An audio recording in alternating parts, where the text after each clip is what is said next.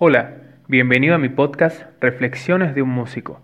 Mi nombre es Lautaro Pérez Batalla y soy concertista de guitarra clásica. Creé este podcast con el fin de generar un espacio de charlas y reflexiones con respecto a todo lo que tiene que ver con la vida del músico, con todo lo que hay detrás de la cocina de la vida de un artista profesional. Espero que te guste, que lo disfrutes y por sobre todo que te aporte algo. Hola gente, ¿cómo están? Bienvenidos de nuevo a otro capítulo de mi podcast. Hoy estoy muy feliz porque estoy con un gran amigo de una persona que admiro muchísimo, un súper músico que además de ser un gran artista, muy, muy versátil, tengo la enorme suerte de ser amigo de él y qué mejor que, uno, que más uno le puede pedir a la vida que ser amigo de la gente que admira, ¿no? Y además de todo, es una, además de su gran talento, él tiene algo especial arriba del escenario. Cuando lo ves tocar, realmente medio que te hipnotiza. Hoy con nosotros, Ariel Sánchez. Ah. sí, muy, una intro muy... Se ve que estaba rico el asado que te hice la última vez. Sí, muy buena. Fue una intro muy... Muy, muy verdadera, muy verdadera. Ah, muchas gracias, muchas gracias, querido. Bienvenido, Ariel. Bueno, gracias. Muy feliz de tenerte acá. Bueno, igualmente, che. Aparte, está bueno vernos que hace tanto que no nos veíamos. Por lo menos por acá. Exactamente, hace, hace un montón que no nos veíamos la cara. Nos mandamos audio, charlamos, pero de vernos así directamente la cara, por lo menos eh, de forma remota, hace mucho. Y para que entienda la gente que está escuchando, eh, lo que dijiste del asado es porque tuve la, cuando me fui de, ahora estoy viviendo en Brasil y cuando me fui de Buenos Aires, eh, tuve la enorme, el enorme regalo de que los tres, los tres integrantes de 2 más 1 me despidieron con Ariel haciendo un asado y la verdad que fue mejor despedida imposible. Ah, bueno, muchas gracias. Dicen que como percusionista soy buen asador. buen asador. bueno, amigo, la verdad que eh, una alegría enorme tenerte acá. Sabes que realmente es verdad todo lo que, lo que digo y pienso de vos, cuánto te admiro. Y antes de que empecemos a hablar de algunas cosillas, eh, contarle a la gente que no te conozca eh, quién sos y qué has hecho hasta hoy. Bueno, eh, mi nombre es Ariel Sánchez, soy del sur, de, una provincia que se llama Chubut, de una ciudad que se llama Radatili, es un pueblito, una ciudad de 10.000 habitantes más o menos. me crié ahí tocando desde muy chico y a partir de los ocho años más o menos comencé a tocar. En verdad seis, pero a los ocho empecé con, a estudiar con, con profes particulares. Eh, y bueno, vengo de una familia que la música siempre fue muy importante porque eh, se escuchaba mucha música en casa, eh, muchas, muchas reuniones familiares donde se hacían guitarreadas, bailes. Tengo primos, tíos que cantan, bailan, o sea, es una familia muy musical.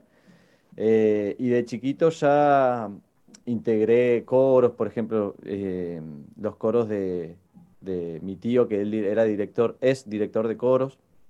Y, tengo también a mi, viejo, mis, primos, que, siempre han tenido bandas. Eh, entonces, como muy de, chiquito ya venía con todo eso y más o menos a los ocho años eh, empecé a estudiar eh, batería con el profe que estaba allá en, mi ciudad, en Comodoro Rivadavia, que está al lado de, Radatili, que es como la ciudad más importante de, Chubut, la más grande, digamos. Eh, entonces, bueno, comencé desde, ya te digo, a los seis años y como un juego y me encantaba en mi familia tocando en mi casa y cuando fui un poco más eh, adolescente, digamos, eh, ya empecé a tocar con amigos del barrio, de la escuela, bandas de rock, bueno, lo que, lo que uno hace de chico cuando empieza tocando un instrumento.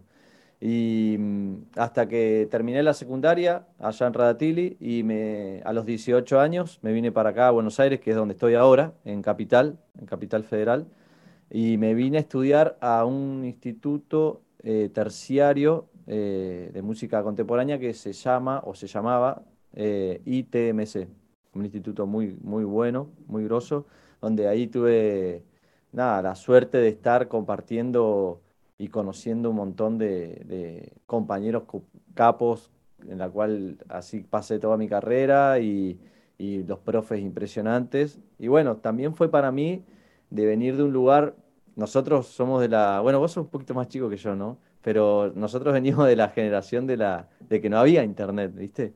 Y, y estar allá en el sur y costaba a veces que lleguen las cosas.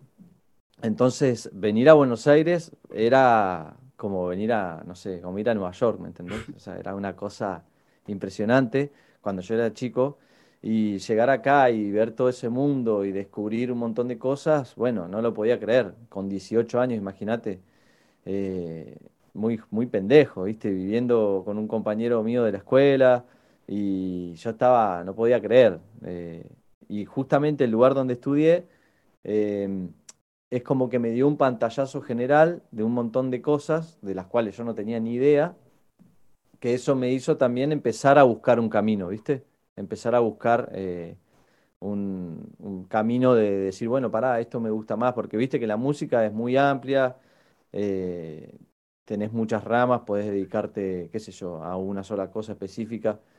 Em, y bueno, eso fue cuando vine para acá, eh, que estudié ahí, me recibí y después de ahí empecé a estudiar con, profesores particulares, justamente buscando diferentes, eh, diferentes disparadores, como, que, como esto que te decía de, de, que fue para mí como un pantallazo general, entonces fui buscando con diferentes profes particulares cosas que, que me gustaban de cada profe, como para ir formando nada, capaz un poco lo que soy hoy, pero la verdad que tuve la suerte, gracias a, mi familia y al apoyo de, familia, amigos y todo, de poder venir para acá y poder eh, empezar a, transitar lo que sería una, carrera profesional, ¿no? Porque al estar allá, bueno, eh, se, se, hace más difícil. Claro.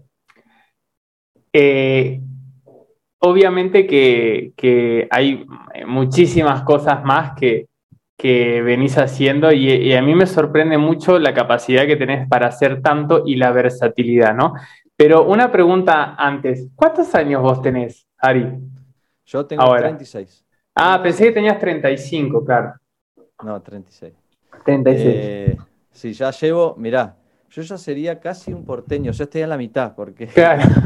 ya llevo la misma, casi la, sí, creo que es la misma cantidad de años de las que yo vivía en el sur con las que llevo acá en Capital, la verdad. Es la misma, exactamente. Qué loco. impresionante, pero bueno, todavía acá estamos. Claro, sabes que me, eh, salvando la, enorme distancia, me hiciste acordar de cuando, viste que yo soy uruguayo, ¿no? Pero primero viví en Misiones, ¿no? Como músico me siento misionero porque empecé la música ahí y, cuando me fui a Buenos Aires me fui con 19 y también sentí esa cosa de, a pesar de que yo sí ya tenía internet, porque yo tengo 28, un poquito más, un poquito más pibe, eh, también esa fascinación de, todo lo nuevo y, esas ganas ¿no? de, hacer y de hacer y de hacer y de estudiar y mejorar y aprender. Pero sabes que una de las, eh, una de las cosas que siempre pienso cuando pienso en vos eh, es una de las razones más grandes por las cuales yo empecé este proyecto del podcast, que entre otras cosas, como, como hay como varios objetivos que quiero lograr, ¿no? De, divulgación de, ideas y de reflexiones, de pensamientos, de, valorización, de, aportar al valor artístico, etcétera. Pero una de las cosas que más importantes es hablar y mostrar y exponer lo que en líneas generales no se ve, que es el gran sacrificio del artista. Y cuando pienso en vos, es una de las cosas que siempre pienso, eh, que, de, como el ejemplo del enorme sacrificio mental y físico de, todo lo que es tu trabajo, porque haces mucho y encima eh, podés sostener de una forma por lo que veo hasta ahora saludable, trabajar con dos grandísimos grupos de música, completamente, encima completamente diferentes. Y si, entonces siempre que pienso en vos, eh, pienso en eso, en el enorme sacrificio, como, como un ejemplo de eso. Mm, bueno, muchas gracias. muchas gracias por lo que decís. Eh, sí, bueno, sacrificio, vos lo sabés más que nadie también, porque vos estás en un rubro donde, donde también, eh, o sea, el sacrificio me parece que es hasta más en algún punto, capaz más desde el instrumento, ¿no? Más desde, desde la dedicación, también hay toda una escuela atrás de todo eso, de, lo que es la guitarra clásica y eso que, que, requiere, no sé si hay otro camino también, ¿me entendés? O sea, capaz es un campo, estoy hablando por, por hablar, digamos, porque es lo que yo me imagino, pero, pero me parece que no queda medio que otra eh, para llegar a, a un nivel donde uno capaz le gustaría estar, ¿viste? Entonces el tema del sacrificio eh, musical o de ejecución de un instrumento, yo creo que eso lo sabes vos más que nadie, más que, mucho más que yo capaz. Lo que sí te puedo contar es que mm, yo creo que ya de por sí, que seguramente, eh, bueno, a vos te, ha pasado, ya de por sí eh, irte a un, lugar donde, donde no es tu lugar, de tan chico y todo, yo creo que eso, es, eso ya es un sacrificio eh, mucho, que, ya, ya arrancás con un peso tremendo, ¿no? Eh, yo lo veía mucho con en mis compañeros cuando estudiaban en el ITMC, eh, compañeros que, nacidos y criados acá, y nada, llegaban a la casa y que la mamá les cocinaba, ¿me entendés? que es algo que, te, que, haces con 18 años, o sea, no. Y, y no sé si es más fácil o no, pero yo, yo creo que, que ya es un sacrificio muy grande el decir, bueno, me voy eh, a, cumplir mi sueño. Y en esa época que cambiar la, conectividad era otra, ¿viste? Yo me acuerdo que me iba al locutorio a, hablar una vez por semana con, mi, con mis viejos, ¿viste? Porque para ver cómo andaban, porque era caro también llamar, o sea, tenía vivía medio con lo justo, eh, qué sé yo, un montón de cosas que capaz hoy se resuelven un poco más fácil y en ese momento era medio así. Igual eh, yo creo que está mucho en la persona, ¿viste? Porque depende cómo le pega a cada uno. Entonces eso es, yo te cuento de mi experiencia y lo que yo viví y lo que me pasó a mí.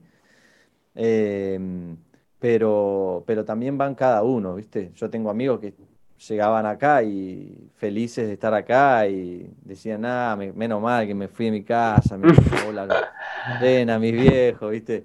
Y, y depende también de, la, de los ambientes familiares también, ¿viste? También depende de eso, ¿no? Sí, sí, de cada historia, ¿no? Cada persona es una historia. Cada, claro, cada persona y cada familia es una historia, entonces es depende cómo le pega a cada uno. Lo que sí a mí me hacía muy bien es que, por suerte, yo cada año que estuve acá, siempre fui eh, en ascenso, digamos, ¿no? O sea, siempre fui siendo un poco más conocido, tocando mejor, eh, tocando con gente más conocida y festivales, y de repente me vieron en la tele, en un festival y así, entonces mi, mi familia me lo devolvía como con mucha alegría, siempre apoyándome a la distancia y, qué sé yo. Entonces era como también, eh, como recibir ese cariño, era como diciendo, bueno, loco, ves, estoy haciendo bien las cosas. Entonces eso también... Claro, ves reflejado como que se cierra un ciclo ahí, ¿no? Como que, bueno, eh, tiene sentido este sacrificio porque veo estos resultados, ¿no? Tal cual, tal cual. Entonces, desde el punto, digamos, familiar o qué sé yo, eh, me quedaba tranquilo porque sabía que era una satisfacción, ¿viste? Eh, para ellos y para mí. Entonces, nada, eh, pero hablando, volviendo al tema del sacrificio, sí, yo creo que la gente que viene del interior a un lugar específico, ya sea la música, cualquier, a estudiar cualquier, cualquier cosa, cualquier carrera, pero ya venir a un lugar donde no te conoce nadie, donde eh, tenés que remarla medio que solo. Ya venir de un lugar así, eh, yo creo que ya es un sacrificio. También es un incentivo, ¿viste? Porque, sí. porque también es como decir, bueno, loco, dale, yo no voy a, ¿viste? No voy a tirar a dormir la siesta, voy a, voy a estudiar, ¿viste? Porque pensás en un montón de cosas, a mí me pasaba todo el tiempo, decir, puta, estoy acá, eh, mis viejos hacen un esfuerzo para que yo esté acá, ¿viste? Entonces, devolver un poco eso también eh, tiene su, su, su, lado bueno, ¿no? Porque decís, bueno, si hago el sacrificio lo hago, lo hago en serio, ¿viste? Claro. Eh, eso me, me, ha pasado mucho ver acá gente del interior que está más en ese plan que gente que, que, que, ha, nacido y criado acá, ¿no? Es como que lo tienen más, más familiarizado y es más normal, digamos, para ellos. Claro. Eh, pero bueno, y después el tema del sacrificio sobre un instrumento, bueno, es bravo, ¿viste? Porque hay veces que no te sale nada, hay veces que te preguntás, ¿para qué estoy haciendo esto? Eh, te preguntás si realmente eh, te querés dedicar a esto, porque también es como cualquier carrera, ¿viste? O sea, vos empezás a estudiar algo y después, qué sé yo, eh, a mí me pasaron un montón de cosas en la música en las cuales no me gustaban y pensé que eran de una forma y al final terminaron siendo de otra, porque, pero bueno, eso también puede pasar en cualquier rubro. Entonces, nada, eh, juega mucho en contra la, la, frustración, digamos, de cuando algo no sale y, y, el para qué, y me ha pasado de todo. son momentos también, son transcursos, bueno, nosotros lo hemos hablado bastante muchas veces eh, ¿cómo estás ahí? Mirá, en este momento estoy medio bajón, no me sale nada, no estoy tocando tanto, o hay momentos que sentís que te tocas todo.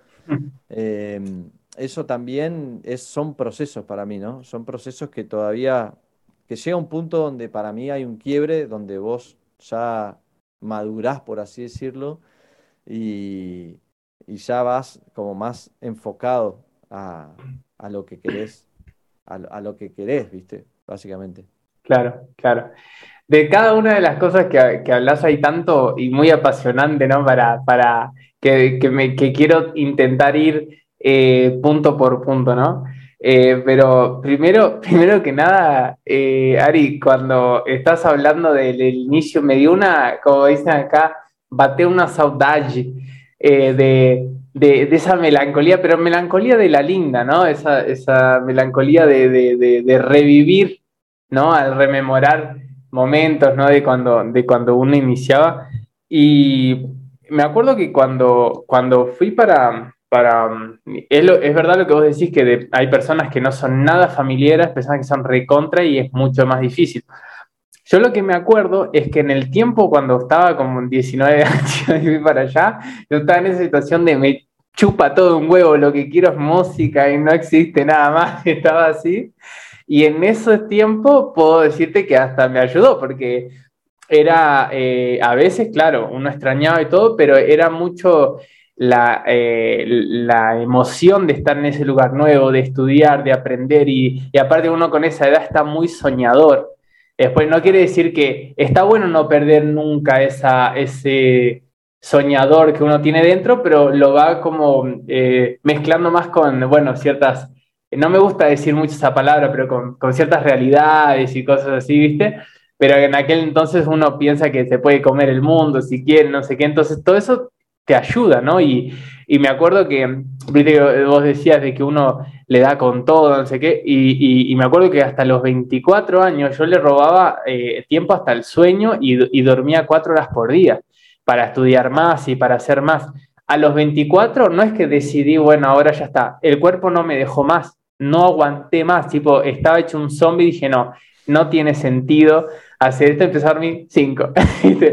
Pero en ese tiempo era, era increíble como, como uno, viste, estaba con, toda la, energía, pero me acuerdo que el, primer año eh, fui, pero no entré a la universidad, fui a estudiar para hacer el curso de ingreso.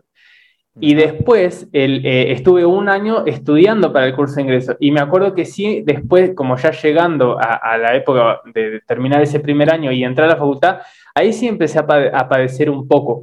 Porque aunque no obstante, no tuve, por suerte, esa presión de tengo que cumplir con familia que me está bancando, porque no obstante, si yo tenía el apoyo si necesitaba, eh, pude ir y trabajar y mantenerme siempre solo. Eh, a veces tuve alguna ayuda, pero en general no tenía esa presión, viste, que, por ahí vos tenés, que la verdad que la, eh, es, te compadezco porque es una presión muy grande, que aunque, lo hace, que aunque la familia lo hace con mucho amor, uno siente que tiene que estar respondiendo porque está sacándole una costilla a la familia, más o menos. Entonces es una presión, viste, más. Pero me acuerdo que, no obstante eso, la única gente que había conocido eran los dos profesores que me estaban preparando para entrar en los dos exámenes distintos de guitarra y de audio perceptiva, y eh, después eh, la gente de mi trabajo nomás. Mm. que, igual después me hice muy amigo de, bueno, Sergio, que vos lo conocés, pero eh, después ya era una cuestión de que me empezó a hacer falta tener vínculos de amigos, eh, que era lo que decís vos, empezar a conocer gente, empezar a hacer esto, empezar a tocar con otra gente, y eso ahí sí empezó a padecer más ese primer sacrificio que es el desarraigo. Y, cuando entré a la universidad fue como de un, un colchoncito, de que, bueno, relaja un poco, descansa que ahora vas a tener nuevos afectos, nuevas amistades, nuevas personas para compartir, que al fin y al cabo, por mucho sacrificio que uno haga y, toda la soledad que implica ser músico, ¿no? De la cantidad de horas que uno tiene que estar solo en modo, en modo eh, ¿cómo es? Modo laboratorio con tu instrumento, buscando, intentando mejorar. Uno igual, al fin y al cabo, quiere compartir la música, ¿no? Tal cual, sí, sí, sí, tal cual. Y bueno, ahí eh, recordando un poco lo que acabas de decir, cuando ni bien llegas acá a los 18, 19 años, a mí me pasó exactamente lo mismo. O sea, yo llegué acá y dije, no, claro, por fin llegué acá, por más de que también estaba con una sensación de que estaba, bueno, con ese vértigo, ¿viste? De saber qué va a pasar, pero, pero era una cuestión de decir, eh, listo, acá es donde yo voy a estar y me voy a comer el mundo y está buenísimo. Y con el tiempo... Eh, Te comiste el mundo. no. Y con el tiempo me empezó a pasar justamente eso. O sea, te pones más grande, digamos, y, vas entendiendo un montón de cosas en las cuales vos decís, puta, la verdad que hace 18 años me, no sé, me pierdo el cumpleaños de mi vieja, ¿me entendés? Cosas así que vos decís, bueno, no sé, es parte de la vida. Eh, volvemos a lo, que, a lo que yo te decía recién, también es depende de cada uno, ¿no? Yo, yo creo que eso depende de cada uno. Pero yo, para mí empieza a pasar el tiempo y te empiezan a... Mm, empezás a, a tomar conciencia y a poner cosas que capaz antes no le dabas bola, eh, eh, te, eh, te, empiezan a, decir, puta, no, pará, esto sí es importante en mi vida, en, no sé, temas familiares o lo que sea, o, compartir, digamos, viste que como vos también decías, eh, llega un punto que también es muy solitario todo eh, el, tema de estar tantas horas estudiando esto, viajando. Eh, es difícil también la vida que llevamos coordinar, digamos, no sé, hasta con una pareja, ¿me entendés? Si, si viajás para acá, para allá, esto, lo otro, no hay feriados, no hay domingos, no hay vacaciones, o sea, es como que vas al revés de, alguien capaz eh, con una estructura normal, vamos a decir. Mm, claro.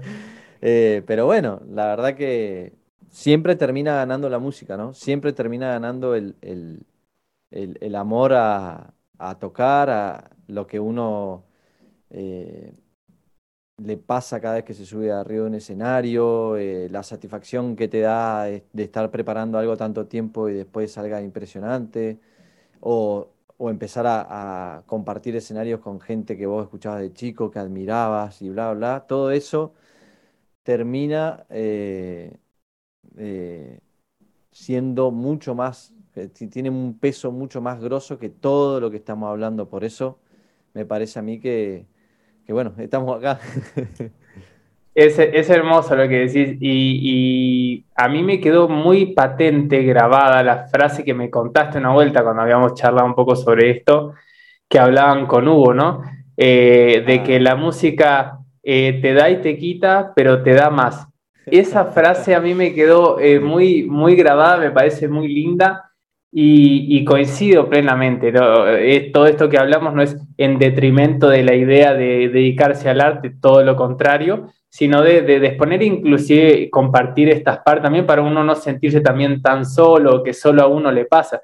Y me acuerdo que con otro gran amigo, un, gran saxofonista que ya estuvo en este podcast de La Pampa, que también fue a Buenos Aires, después fue a España a estudiar y volvió, y él es recontra familiero, él no coincidía tanto con esta idea, pero eh, yo siento lo mismo que, que vos, que aunque puede doler mucho eh, el estar lejos de los seres queridos, principalmente de la familia, porque los amigos uno va generando distintas tribus en distintos lugares y uno ya está muy acostumbrado que no van a estar toda la vida físicamente cerca tuyo. Pero la familia es lo que más duele, digamos, el, desarraigo físico, ¿no?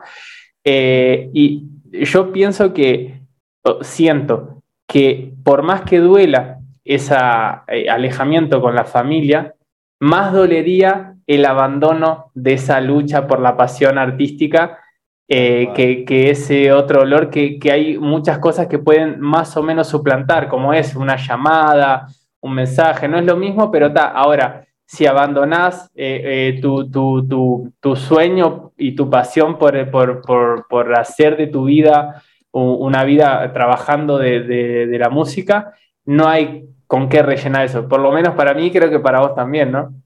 Sí, tal cual, porque ¿sabes qué pasa?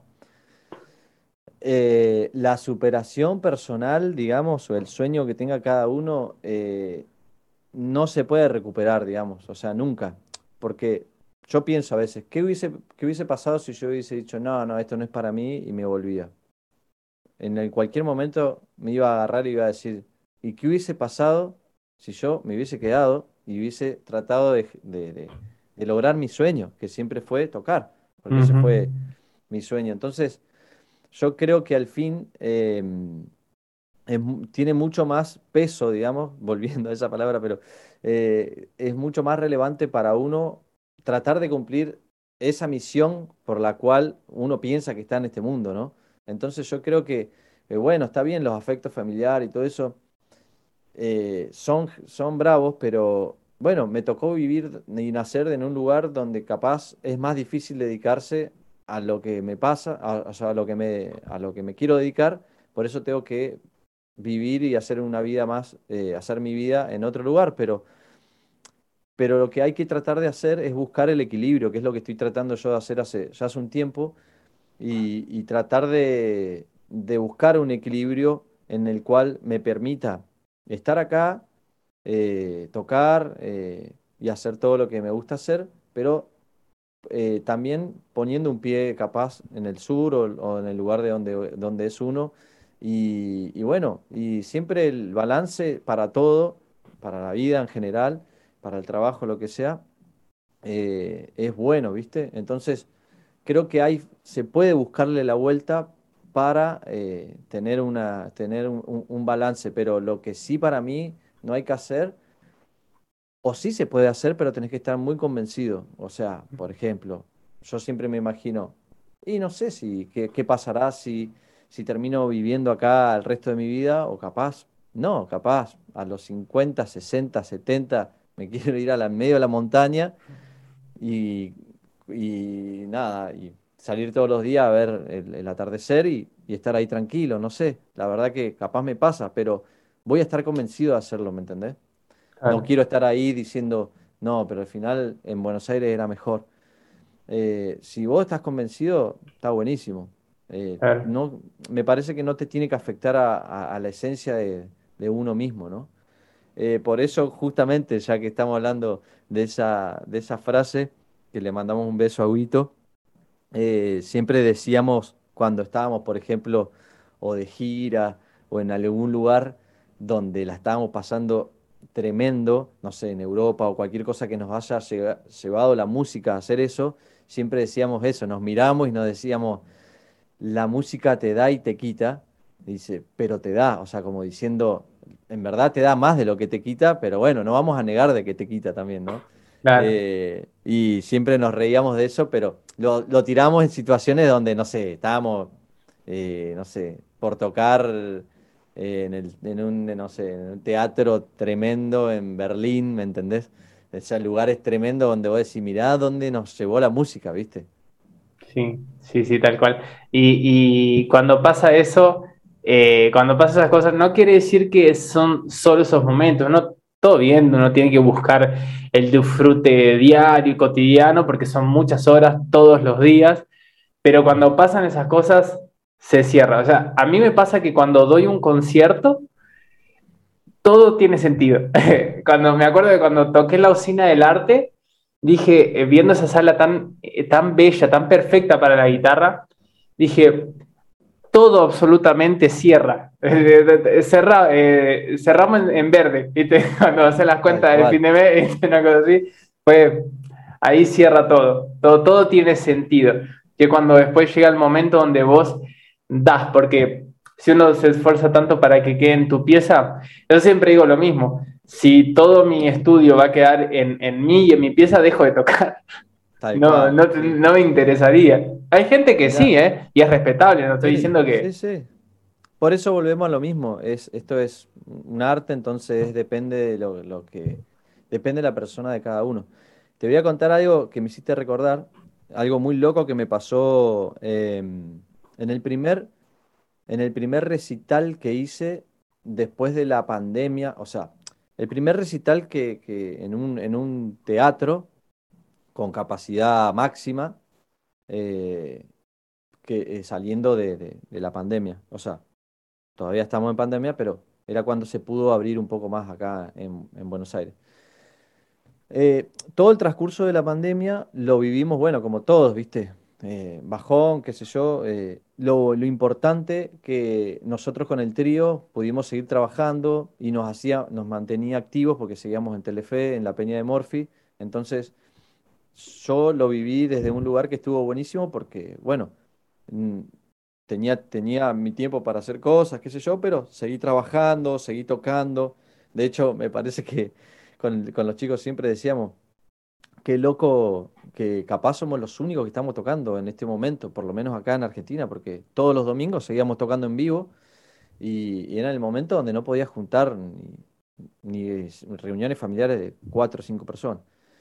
Entonces, la verdad que bastante bien pasamos la, toda esa parte, pero eh, me empezó a pasar algo que, que me empecé como justamente agarrándome de todo lo que estamos charlando ahora, me empecé como a pelear o Sí, empecé como a, pelearme con, la carrera, con, la música, me empezaron a volver todas esas, cosas que, que estamos charlando, viste, del desarraigo, del lugar, encerrado, imagínate, encerrado en un departamento donde vengo de un lugar donde vivo a tres cuadras de la playa y, ¿entendés? O sea, decía, ¿para qué? ¿Viste? Me, me preguntaba un montón de cosas.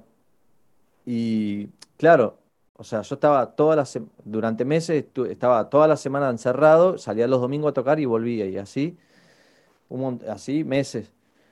Entonces eh, fue como que me empezó a pegar por el lado de eso, justamente de pelearme, digamos, con, con la música, con el estar acá y bla, bla, bla. Entonces no sabía bien qué era lo que me pasaba. Empecé a extrañar mucho más, como, como volver a... Me empezó a revolver un montón de cosas. Y bueno, cuando se abrió un poco todo, encima vos que me conocés, viste, a mí me encanta juntarme con amigos, un asadito, este, y todo eso no se podía hacer. Em, que eso muchas veces también hace que, ¿no? Que, que, despeje, te despeje a mí, me despeja mucho eso. Eh, me, me, me encanta, me encanta. Carga mucho las baterías para después seguir en el laboratorio. Eso, eso mismo. Yo soy muy así, ¿viste? Eh, bueno, y volviendo a la, anécdota, eh, el primer show que yo hago abierto, o sea, en un teatro, en un teatro en Rosario, muy lindo, con los Totora, eh, la sala llena, pero llena, con, todos con barbijo, pero explotado. Era el primer show que yo hacía así presencial. Y no me explique por qué, porque yo eh, soy una persona emocional, pero, pero bueno, nunca me pasó lo que me pasó. Se abre el telón y veo toda esa gente que también estaba eufórica porque no salía de la casa, tenía ganas de ver música en vivo hace rato.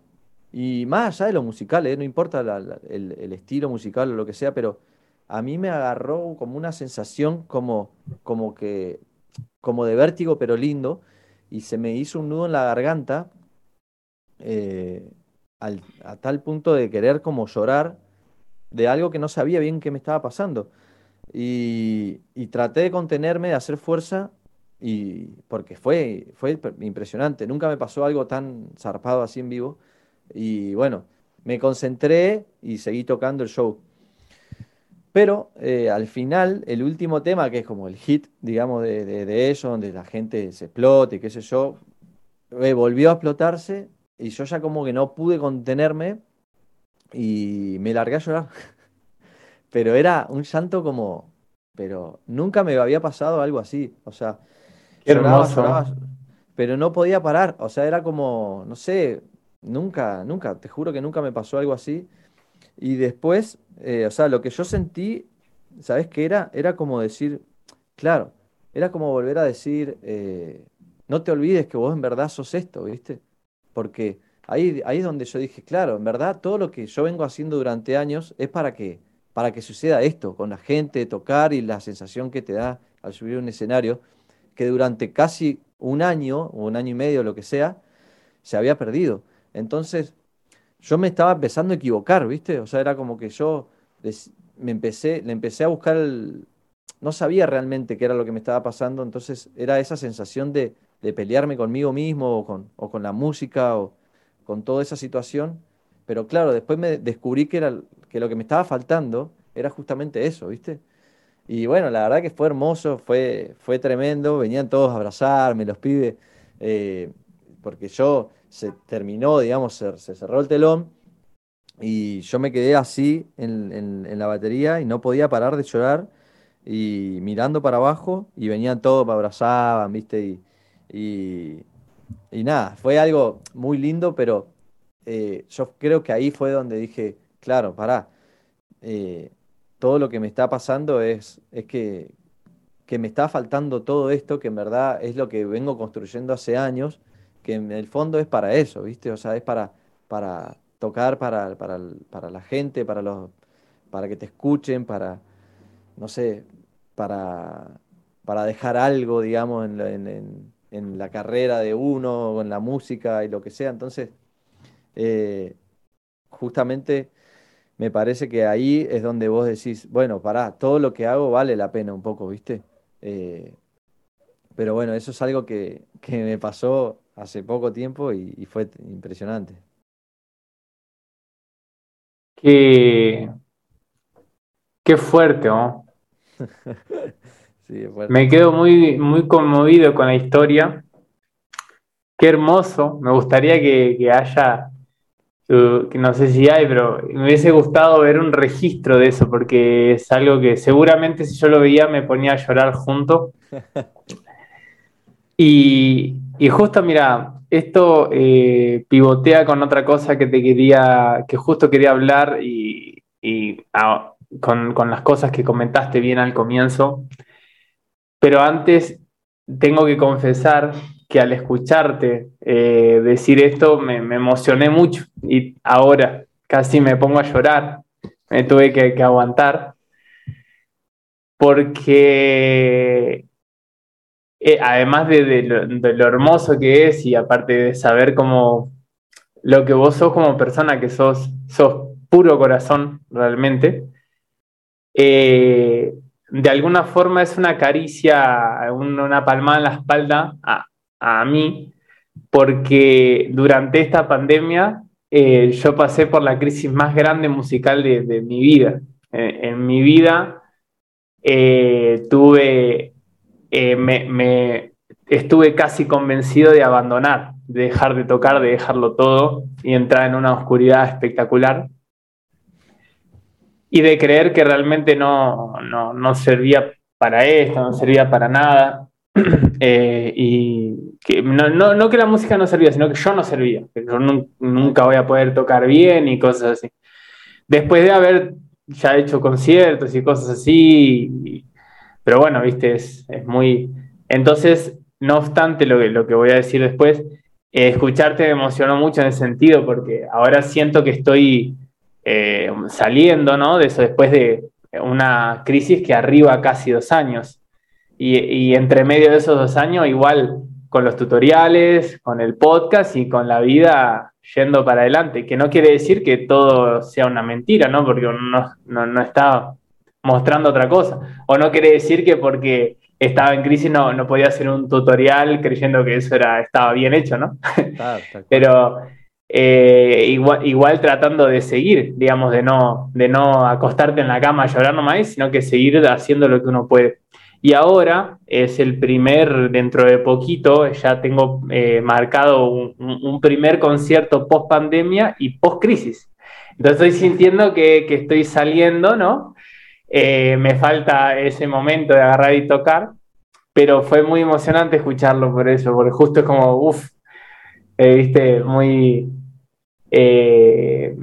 muy, me, llega mucho, es el, tema ese de, cuando uno entra en crisis. Y, justamente me parece muy, cada vez me doy más cuenta, eso lo pienso siempre, y, cada vez que hablo con gente que admiro mucho, que viene a este podcast, que son músicos que para mí son gigantísimos, como es tu caso, y digo, qué loco, porque qué gracioso, a veces uno piensa que los problemas de uno son solo de uno. Ya los que vienen escuchando este podcast se cansarán de escucharme esta frase, creo que ya lo habré dicho.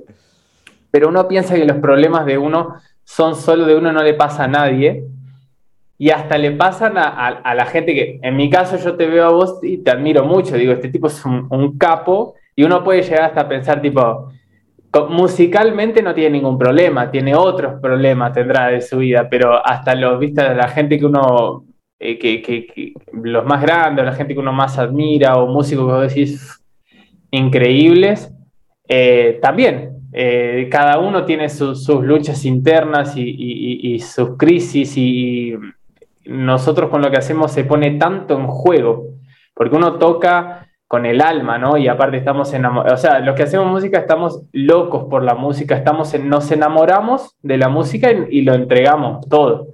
Entonces es muy, los sentimientos ahí están muy en juego, eh, siempre hay como eh, altibajos, la vida del artista es todo menos algo plano y estático.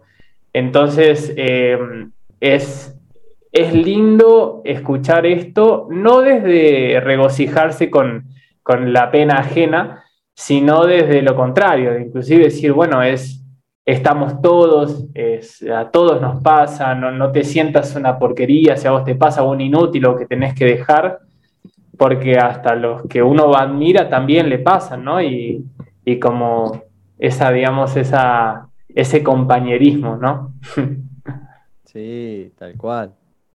Lo que pasa es que eh, yo creo que, bueno, uno cuando toca, toca desde, el, desde el alma, desde el corazón, desde, y desde la cabeza también, pero todo influye, ¿no? O sea, yo creo que si en otros aspectos de la vida no estás del todo bien, bueno, eso va a influir en, también en la, a la hora de tocar.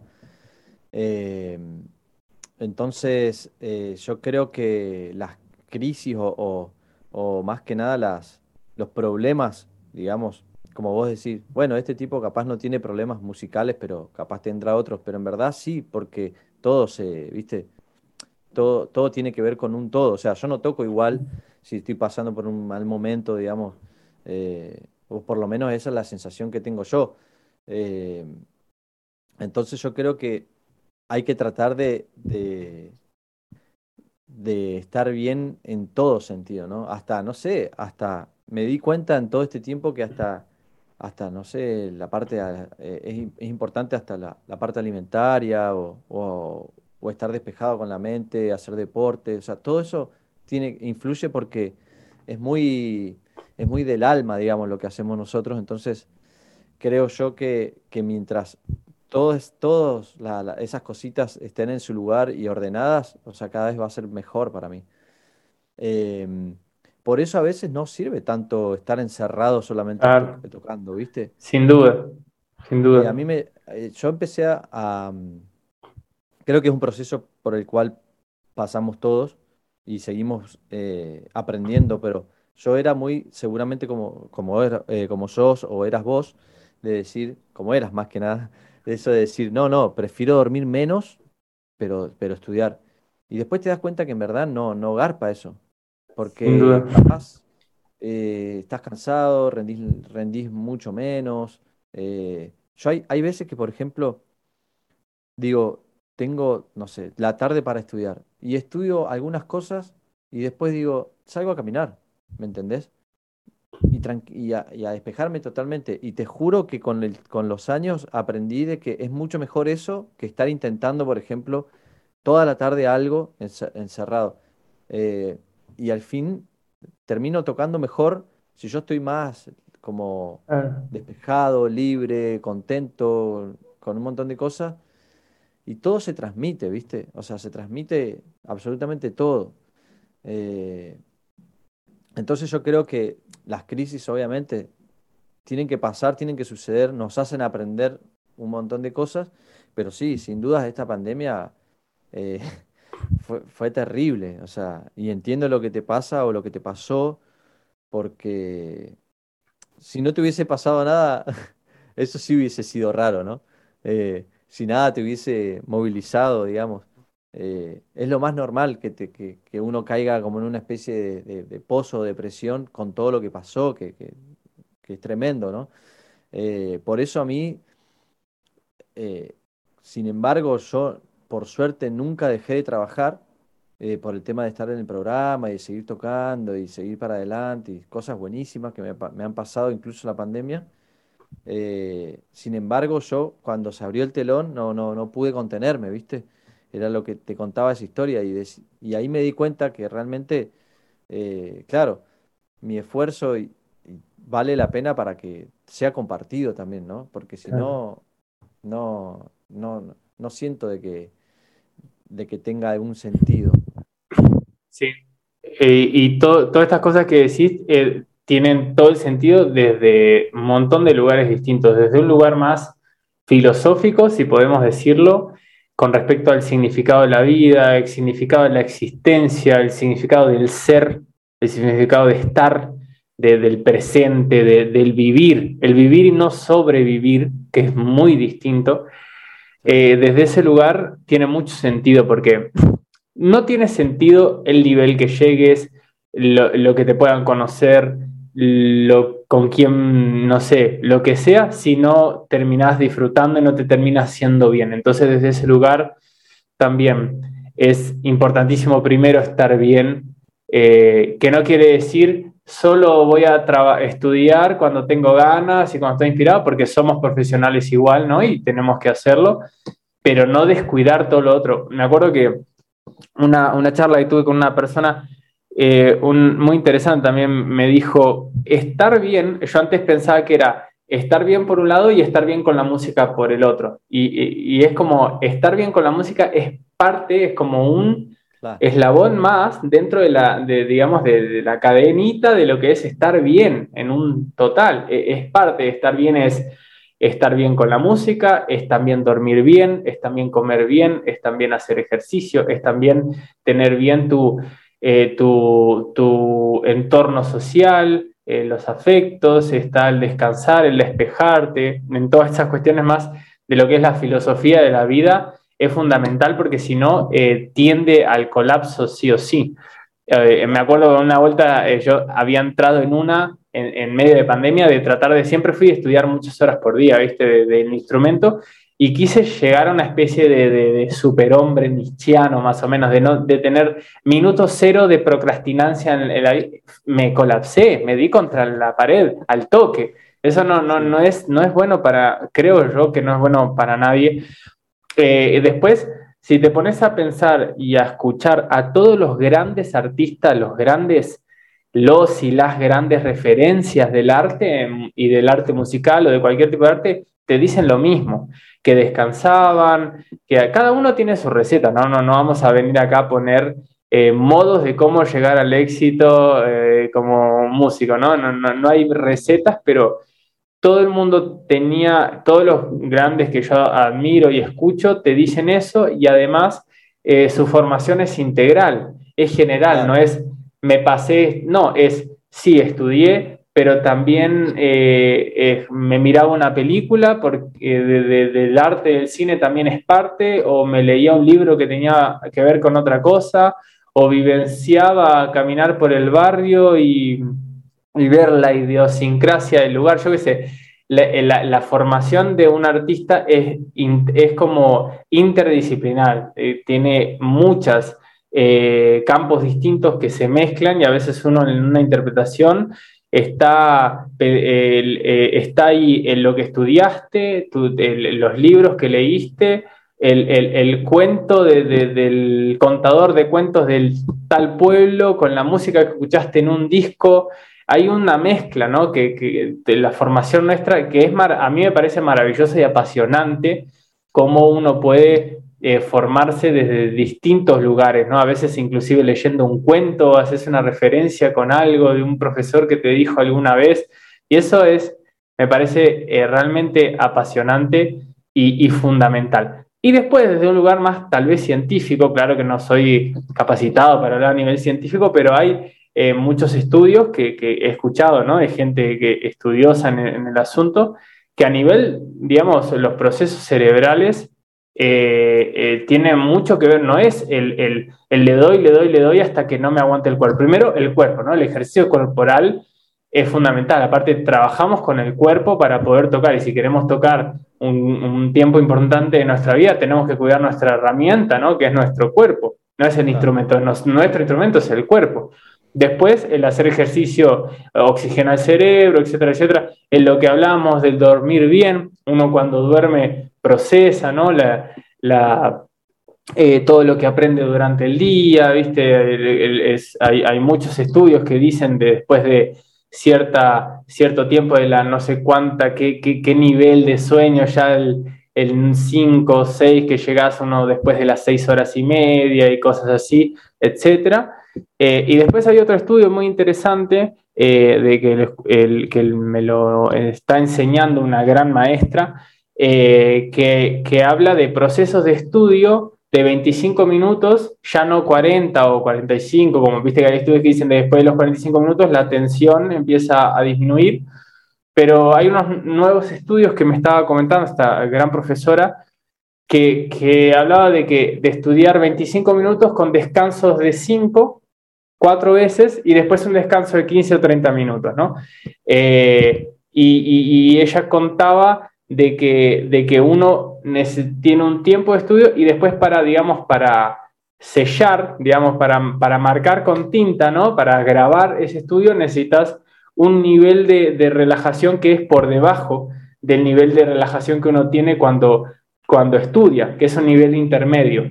Uno después para, para grabar eso necesitas como un nivel inferior, de, un nivel de más relajación, eh, que es un nivel que te sirve para o meditar o para dormir o para escuchar música que no es tan activo como cuando estás estudiando.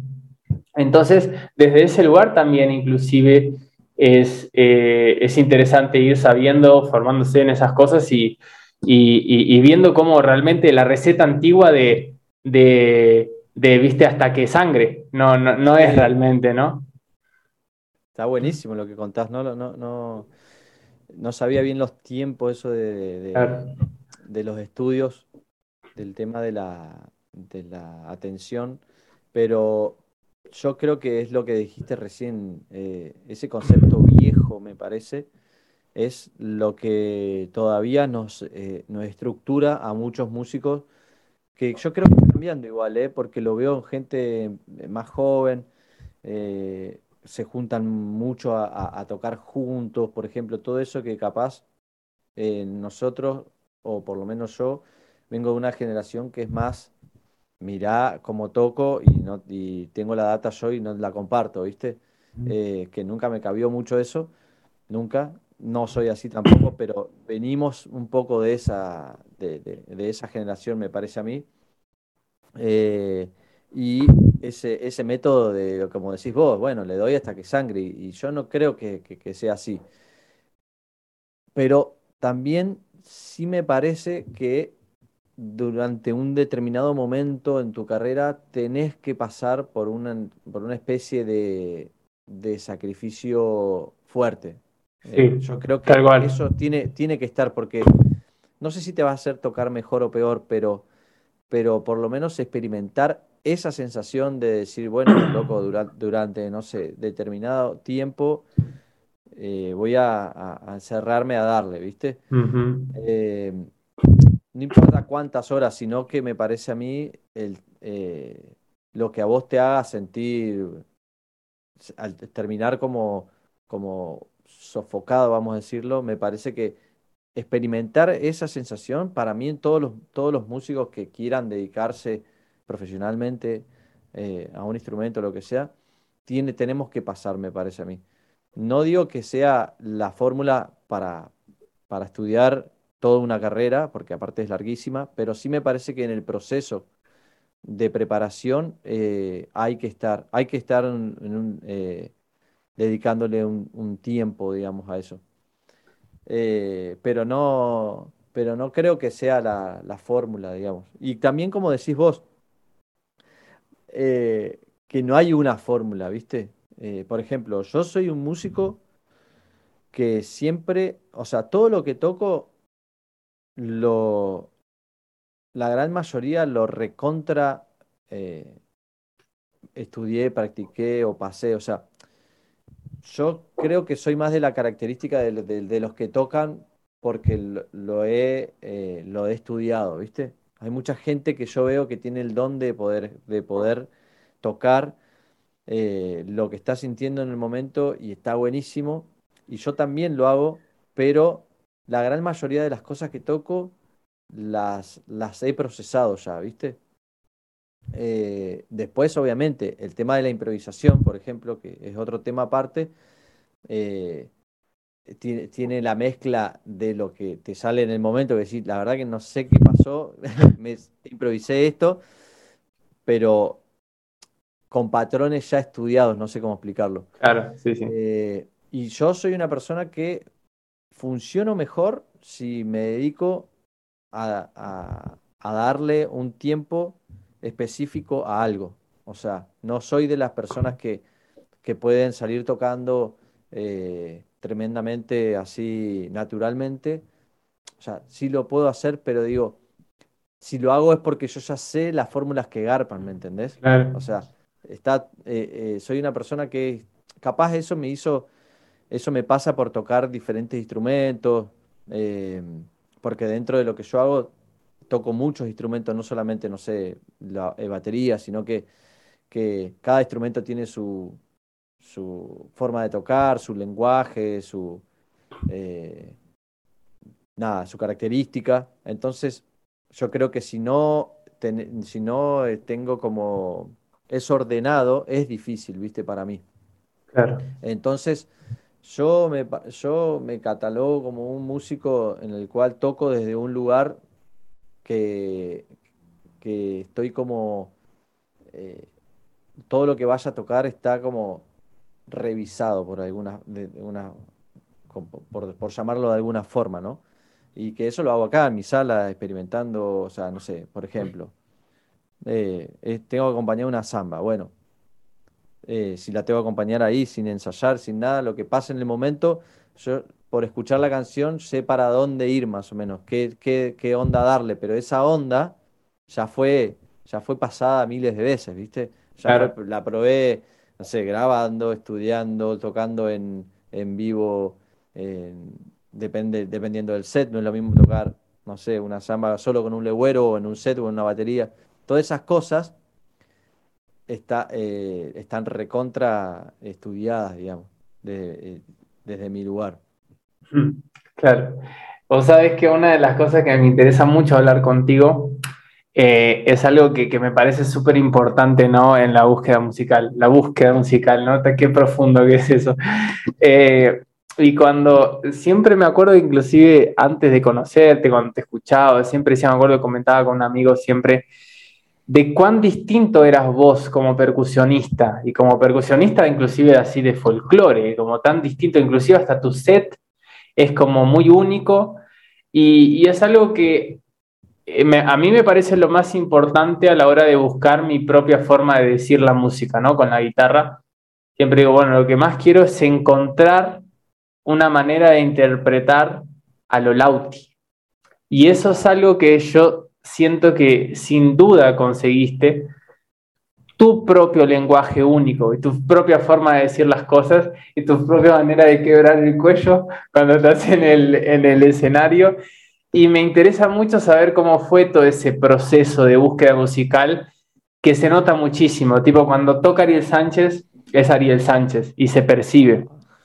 Es verdad. Los que te escuchamos ya nos damos cuenta de eso. Muchas gracias. Eh, mirá, bueno, el set, de, dependiendo ¿no? de, qué es lo que esté tocando, pero por ejemplo del set que, que está citando acá, que capaz es el set que uso con el trío, es un poco...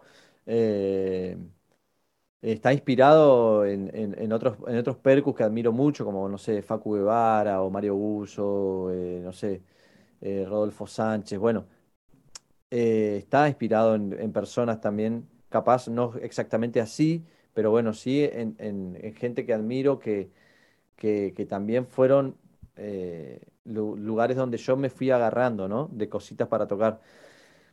Después, obviamente, buscarle el sonido, el audio cada uno eh, tiene que ver justamente con lo que uno elige en qué poner en el set y cómo tocarlo, obviamente. Pero una de las cosas que, que me ha pasado mucho todo este último tiempo es justamente sacar el prejuicio de cualquier tipo de, forma de tocar o de, o de estilo musical. Y yo siempre digo lo mismo, o sea, yo puedo tocar todo, me encanta absolutamente toda la música, no tengo ningún prejuicio con nada, ni con lo que se escucha ahora, ni con nada. Yo lo único que, siempre digo es que, que lo que la música no se mancha, digamos, no sé cómo explicarlo, es como que mientras esté hecho bien a conciencia y, con una dedicación, eh, después para mí vale todo. Entonces, yo creo que toco desde, desde ese lugar. Eh, yo vengo un poco de, esa escuela que hablábamos recién, eh, generacional, digamos, de, decir, no, el folclore eh, no se, toca de una forma, el chamamé no lleva percusión. Es como que vengo, venimos con esa, con, esa con esa estructura, o sea, de chico yo tenía medio esa estructura, y después dije, pero pará, me encanta la cumbia, me encanta todo, me encanta, me gusta el rock, me gusta el folclore, me gusta, no tengo prejuicios, digamos. O sea, es como que me empecé a abrir y decir, pero, o sea, obviamente hay cosas que digo, pará, esto me gusta más que la otra, pero sobre estilos musicales y, y, y, digamos, eh, y más que nada con los estilos folclóricos o de cada lugar o, o lo que esté de moda, eh, no tengo ni, hoy no tengo ningún estilo de prejuicio. Entonces, yo creo que, que eso también te, te, hace cambiar mucho a la hora de tocar. Eh, lo que te puedo decir que hay cosas que me gustan más que otras, sí, pero, pero yo cuando toco trato de tocar eh, música, digamos, de, de, lo cual yo me nutro todo el tiempo, que justamente es toda la música. Eh, entonces, a la hora de, buscar un set, un, sonido y qué sé yo, eh, voy tratando de, tocar lo que a mí me gustaría tocar sin prejuicio. O sea, si a una chacarera la quiero tocar, qué sé yo, eh, tocándola desde un lugar más, eh, no sé, metiéndole un cajón flamenco y la llevo más para el lado flamenco y y después, no sé, o me voy para algo más popular o lo toco con batería, o sea, no, es como que no tengo, me parece que no tengo ninguna barrera, ¿viste? En decir, no, no, pará, eh, si vas a tocar chacarera, no, no, no podés ponerle esto, no podés ponerle lo otro, eh, o si no, si tocas chamamé, por ejemplo, eh, que no, no lleva percusión, o el tango, o música clásica, lo que quieras, lo que quieras, me parece que que yo no, no, no, soy así, capaz en algún momento sí lo fui, entonces ahora es como que me chupa un huevo, ¿viste? O sea, yo toco desde ese lugar, desde ese lugar. Y, y después, como me gustan tantos y admiro muchísimo a un montón de, de percusionistas, bateristas, guitarristas, lo que sea, o sea, acordeonistas, no importa el, instrumento, pero admiro muchísimo. Eh, a, los músicos que, me hacen algo, que me hacen vibrar, eh, y de cada uno voy, voy como rescatando cositas, ¿viste? Tanto músicos argentinos o latinoamericanos o, de afuera, que todo el tiempo estoy escuchando, mirando, y, me gusta estar al tanto de lo que está pasando. y no tengo ningún prejuicio. Es más, hasta hace poco venía pensando en capaz poner en el set un, un pad para disparar sonidos y, ver cómo queda, ¿viste? Con, con, para mí puede estar tremendo, ¿viste? Es como que todo, todo eso eh, yo toco como medio desde ese lugar, ¿viste? Sin, sin poner... Para mí en el mundo que vivimos hoy ya fue, ¿viste? O sea, ojo, pongo un disco de los chalchereros y me encanta, o sea, y si hay que tocar así, lo voy a hacer feliz. Pero lo que quiero decir es que eh, todo termina siendo una cuestión de estilos para mí. O sea, en ese momento, en ese año o lo que sea, esa era la moda. Bueno, hoy la moda, no sé, es el trap. Y está buenísimo, yo estoy viviendo el hoy. Y si en una chacarera le mando un bombo electrónico, no me parece que está mal. O sea, me encanta. Obviamente, vuelvo a lo mismo. Tiene que ser algo hecho porque, lo, porque bueno, con un criterio, con una onda, ¿viste? Porque si lo voy a poner solamente para vender discos, no. O sea, si lo voy a hacer porque, porque digo, nada, esto es lo que se escucha ahora. No tener más engagement. claro, no me copa, ¿viste? O sea, eh, pero yo toco, capaz tu pregunta es, va, más por ahí, o sea, eh, toco desde ese lugar yo todo el tiempo, ¿viste? Eh, sacando cualquier tipo de prejuicios y, y, obviamente citando justamente a, personas o, músicos en las cuales me siento más reflejado, o me gusta su sonido o, o su shade. Por ejemplo, escucho bateros, no sé, de gospel, ponele, por decirlo de una forma, que me encantan las cosas que tocan, intrincadas, y, y capaz lo meto en un solo, en una chacarera, una frase que le robé, eh, y las toco ahí, ¿viste? Qué sé yo. Eh, y eso me encanta, me encanta. Mm. Está buenísimo y de esa manera yo creo que se va evolucionando, como agarrando, mezclando, agarrando, mezclando. Así, así avanza la cosa. Y me acuerdo que me hiciste acordar de varias cosas. Primero que realmente esa es tu marca registrada. Eh, digamos, como Ariel Sánchez. Toco así, ¿cuál es tu problema? Digo, me chupan huevo. Toco como, como quiero. Pero es eso, eh, justamente eh, hacerlo bien y con una búsqueda atrás, ¿no? Y me acuerdo que cuando yo te conocí a vos, yo te conocí cuando salió Amarraditos de 2 más 1. Mm. Ahí conocí, porque yo ya conocía a Ariel y a, o sea, ya escuchaba, ¿no? A, Ariel, a, Marcelo y a Hugo. Eh, y con Amarraditos, con el comienzo de 2 más 1, que viste que yo los vengo siguiendo desde que ustedes son, son trío. Y ahí, claro, fue como, ¿y este pibe qué genial cómo hace todo, me, tipo, e, es eso, ¿viste? Cómo meter una, percusión en un chamamé o cómo meter en un, eh, un platillo en un chamamé. No, estás loco. Y cuando lo escuché, te escuché a vos y lo que hacen ustedes, eh, fue justamente lo, primero que, se me vino. Este tipo se anima, se atreve a que no le importe lo que le critiquen los, los fundamentalistas, sino hacer las cosas y está buenísimo. Y realmente esa es tu marca registrada y está buenísimo esa, eh, esa impronta que tenés y ese pensamiento filosófico musical que tenés. Porque, a ver, el tema de, géneros, no hay géneros, hay artistas, buenos o malos. Porque, a ver, eh, siendo bien sincero, a mí hay artistas que me parecen una mierda.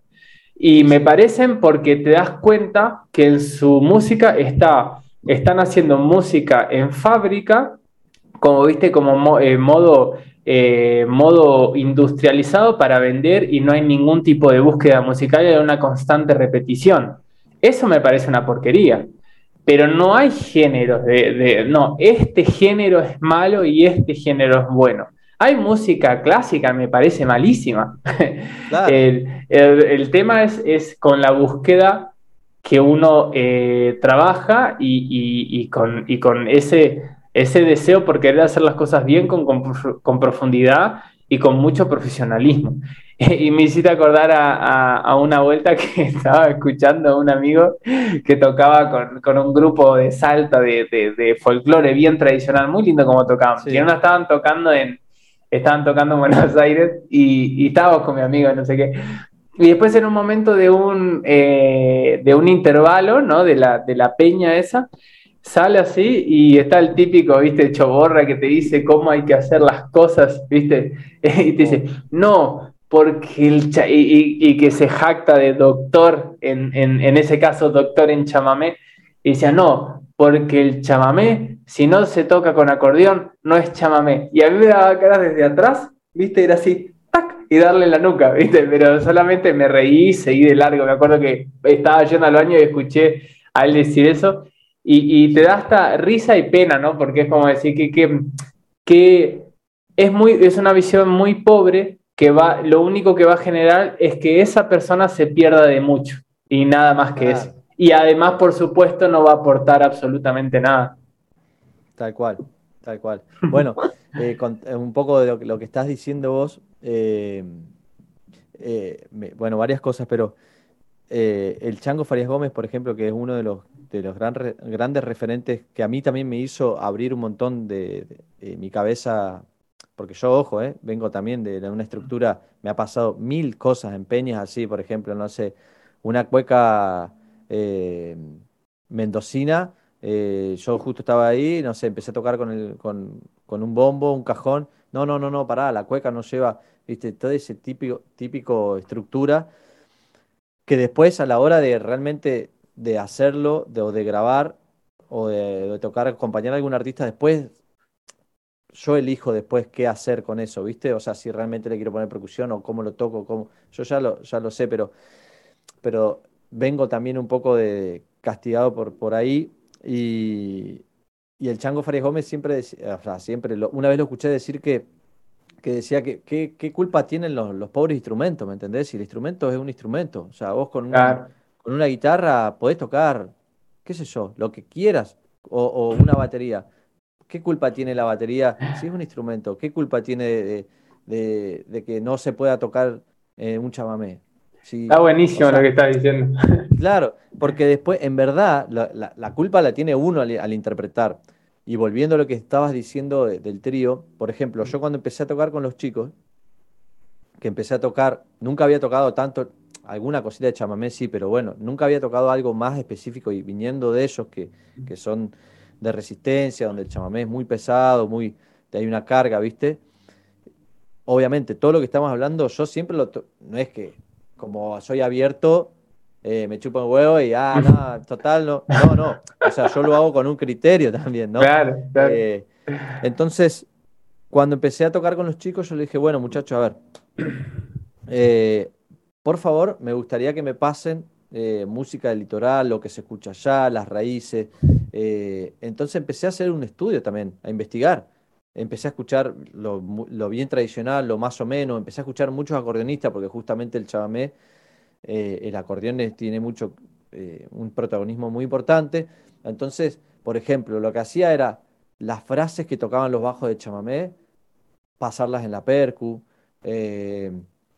Desde el lugar rítmico, empecé a escuchar percus que me parecían que hacían algo interesante con el chamamé, empecé a leer la historia del chamamé, le di toda una vuelta de rosca, ¿viste? Empecé a hacer ahí un, laboratorio, no es que me dijeron, ah, tengo un chamamé, a mí me parece que es por acá y punto, no, hablo del chamamé porque justo salió eh, ese género, pero lo hice con un montón de géneros y aparte... Es muy loco, pero obviamente no es que ya tengo la clave de cómo acompañar realmente un chamamé y bla, bla, bla, sino que eh, bueno, encontré como una especie de forma de tocar lo que para mí estaba bastante cerca, pero no quiere decir que también sea mi, forma definitiva, sino que todo el tiempo vuelvo, por ejemplo, me pasa por, por, temporadas, con cualquier estilo, no justamente con el chamamé, pero siempre vuelvo, ¿viste? Un poco a, bueno, a ver, para, a refrescar un poco eso, a tocar un poco para mí cómo, era, cómo, cómo es eh, las diferentes llevadas. Eh, volver a escuchar la, música, eh, volver, a, volver a escuchar esos acordeonistas o volver a escuchar lo bien tradicional o, percus, de los cuales para mí hacen, le aportan un bien a esa música. O sea, como que lo que te quiero decir es que hay todo un trabajo todo el tiempo y una búsqueda. No es que porque, ah, soy re loco, toco toco así y a mí me gusta el reggaetón y la cumbia y toco chamamé también así y le pongo una, batería electrónica, no.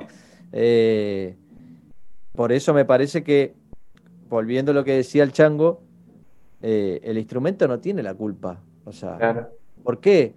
Vos decís, no, está bien, el chamamé no lleva percusión. ¿Y cómo sabes? O sea, capaz estaba acostumbrado, o sea, es verdad que sí, que no lleva percusión, pero tampoco conocemos realmente, realmente todo lo que, lo que, lo que pasó cuando se generó ese estilo.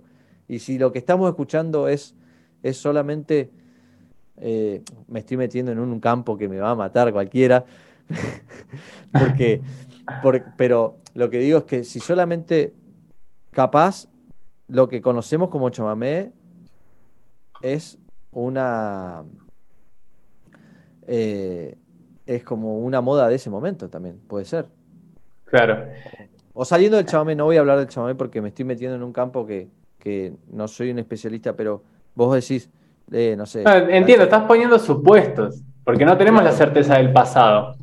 Tal cual, porque ¿qué sabes si los primeros orígenes del chamamé se tocaba con una especie de tambor y después los, fueron reprimidos todos los esclavos y, y, o lo que sea y dijeron, no, no, no, el chamamé va a ser solo con guitarra o eh, solo con acordeón y punto.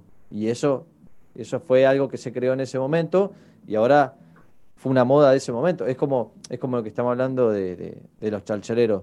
¿Por qué? Ah, antes se vestían de gaucho tocando el bombo y, era parte de su, estilo y si ahora me, pongo una camisa negra no, no puedo tocar folclore, o sea, nada que ver lo que estoy diciendo, pero... No, no, no, pero eh, en realidad es bastante que hay gente que piensa así realmente, que si no es de esa manera. Yo lo que creo es que, es que no vamos a negar de que los estilos en algún momento fue la época dorada de ese estilo, pero también lo que yo quiero decir es que para mí era una moda en ese momento. Claro. Eh, entonces, para mí no hay que confundir lo que es un estilo eh, puro con la moda de con la moda que fue eh, el boom en ese momento. ¿Entendés? Eh, yo, yo pienso, yo soy de pensar más así. Me van a recontra matar, pero, pero yo pienso más así, ¿viste? Eh, porque vestirse de gaucho y tocar parado eh, con el bombo y la guitarra fue una moda también. claro. Claro, está buenísimo. Está buenísimo lo que decís. Y te acompaño en meterte en un lugar donde, donde te puedan matar muchos y me meto junto en otro lugar así polémico para acompañarle el sentimiento y que nos revienten a los dos espalda a espalda, que es algo que, veo, eh, veo un espejismo con la música académica, la música... Se dice mal de todas maneras, no es ni clásica, no es académica, no es de concierto, pero bueno, es lo que entendemos como la música clásica, ¿no? Eh, y pasa mucho, hay, un, hay un, gran tema con el tema de la música antigua, la música del siglo XVI eh, y XVII, eh, con respecto a cómo se toca, y hay muchos fundamentalistas que solo tocan música antigua, y que está genial eso, y hay muchos que creen que se toca solo con, por ejemplo, la música de Bach o de Daulan eh, con laúd y que no se tiene que tocar con guitarra porque no existía la guitarra en ese momento. Y vuelvo a lo que decía el chango. ¿Qué tiene que ver el instrumento? Yo imagino a Bach el día de hoy y me imagino un tipo que se hubiese recopado componiendo para guitarra eléctrica con con efectos y con distorsión y wow, yo lo reimagino si Bach eh, existiese hoy, recopado con lo que, o sea, Bach escribía para lo que había. Ahora, yo estoy muy de acuerdo con sí intentar eh, buscar un estilo y buscar, digamos, hacer esa búsqueda musical eh, con respecto a tocar al estilo, porque en la música, eh, en, el tipo de género que hago yo con la guitarra, yo siento que si uno toca, hay muchos músicos que tocan muy como todo romantizado, muy al, como en el periodo romántico. Entonces parece que toda la música termina siendo la de un solo periodo. Y a mí me parece interesante buscar tratar de tocar al estilo o con algunas características, tratar de saber cómo era que más o menos se hacía por los que tampoco nunca vamos a saberlo, pero por lo menos hubieron compositores de la época que dejaron cosas escritas. Eh, entonces, esa búsqueda me parece recontra válida e interesante. Ahora, el instrumento, yo para mí mejor tocar con la guitarra, si suena mucho mejor que el laúd. Ahora, para mí, el problema está en vos eh, ya está estando o de un lado o del otro, descalificar el otro por completo. Está genial el que se pone una camisa fachera como la que tenés vos y se pone a tocar con percusión y con platos un, chamamé, y también está genial el que le gusta el chamamé tradicional y se, eh, o la chacarera o lo que sea tradicional y se pone parado con ropa de gaucho, un bombo. Ninguna de las dos está mal, son elecciones. En líneas generales lo que pasa es que uno trata de eh, descalificar siempre el otro. O sea, a mí me parece genial y aparte lo que más me, resulta interesantísimo son las orquestas con música, con, con, las orquestas de, de, instrumentos antiguos. Para, me parece hermoso e interesante para uno intentar vivenciar cómo era que se escuchaba antes. Ahora, eso no quiere decir que no puedas tocar música antigua con instrumentos eh, contemporáneos. Eso me parece una boludez.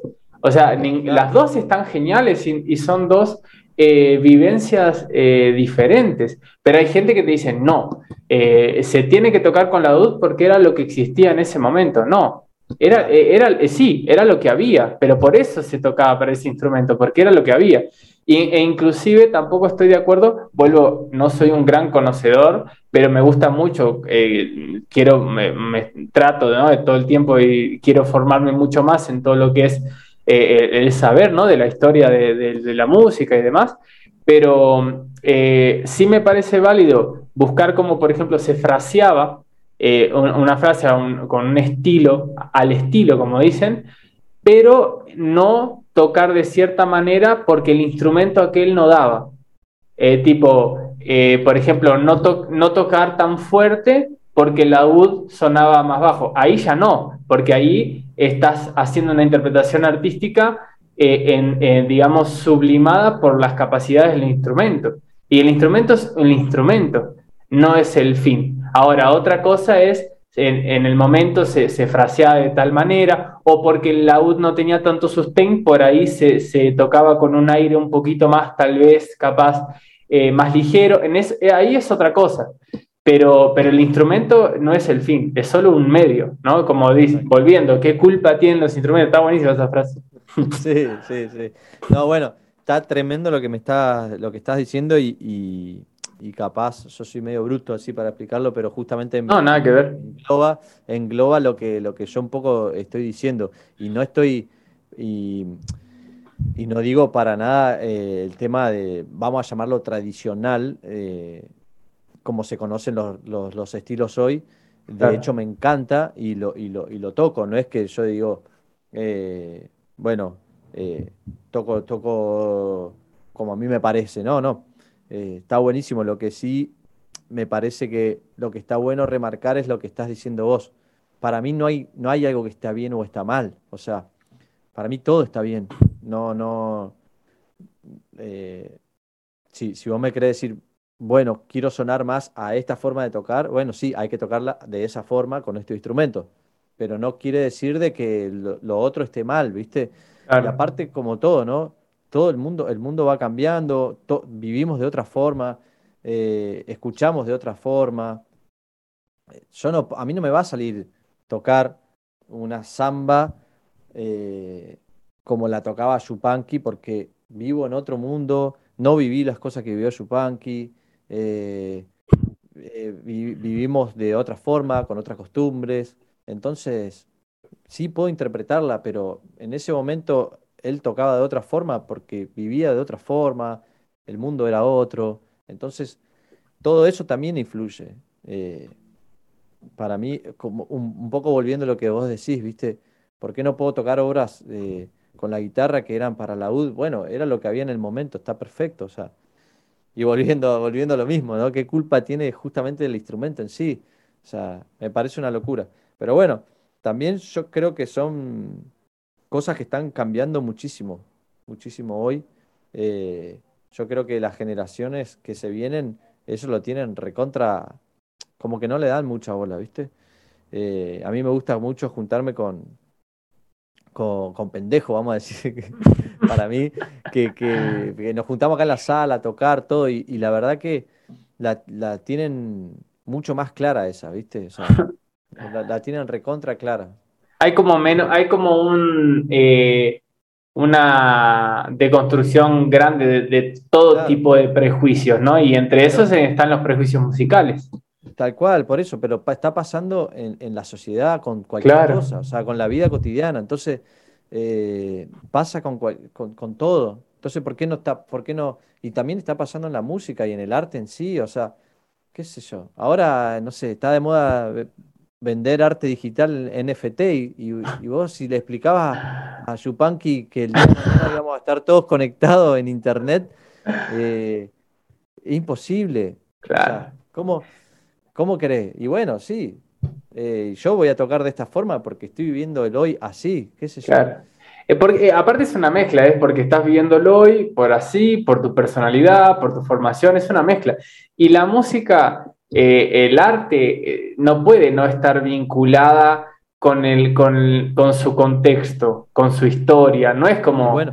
a pesar de que todo está vinculado, y por ejemplo, si vamos a, una ciencia dura, ¿no? es las matemáticas, siempre se va avanzando, se van poniendo en tela de juicio. Eh, teorías anteriores, pero no es que hace 40 años estaba de moda eh, que 2 más 4, 2 eh, más 2 era 4 y hoy ya no está de moda, es otra cosa. pero en el arte no puede no estar eh, interligado con lo que sucede, ¿no?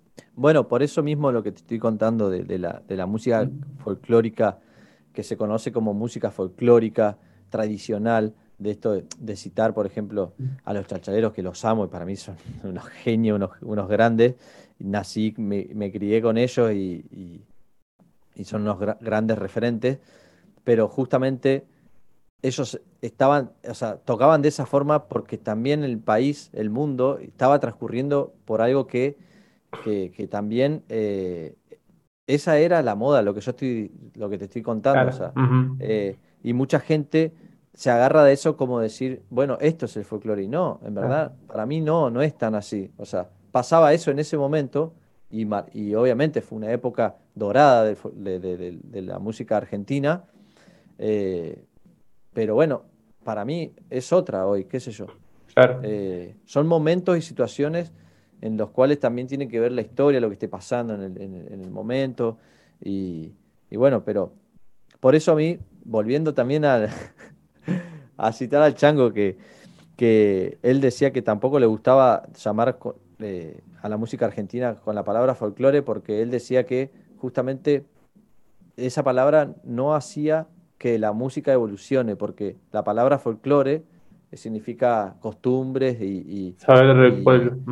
Claro, y, son como, como que te las, te encasilla en una época. Entonces él decía, la verdad que yo hago música, música argentina, por eso no me, no me gusta eh, llamarlo folclore porque yo no siento de que mi música se encasille, digamos. Eh, a mí me gusta seguir tocando música argentina y que eso vaya evolucionando y, así como pasó con un montón de músicas que, fueron, no sé cómo pasa en otras, en otras partes del mundo, si son a veces tan, tan encasillados, pero, pero Probablemente. está bueno pensarlo así, ¿viste? Yo soy más de pensarlo así, de decir, bueno, yo toco música argentina y toco música y soy músico. Eh, claro. Si vos, si vos querés que yo toque más de, esta forma, buenísimo y me va a encantar también, pero, pero me parece un poco eso. Interesantísimo. Y, eh, eh, estoy muy de acuerdo. Y aparte creo que la música es música y no tiene que tener ningún tipo de barreras ni, ni temporales, ni, ni, espaciales también, porque a veces inclusive, y esto puede, puede tener una mala interpretación, pero yo a veces siento que el nacionalismo musical, después de, cierto, después de cierta línea, puede tener como un, eh, eh, una característica eh, poco aportante. digamos, una cosa es amo mi patrimonio, me encanta. Yo soy apasionado por la música argentina eh, y cada vez más me interesa mucho eh, eh, indagar, conocer y hacer más música argentina y música brasilera ahora.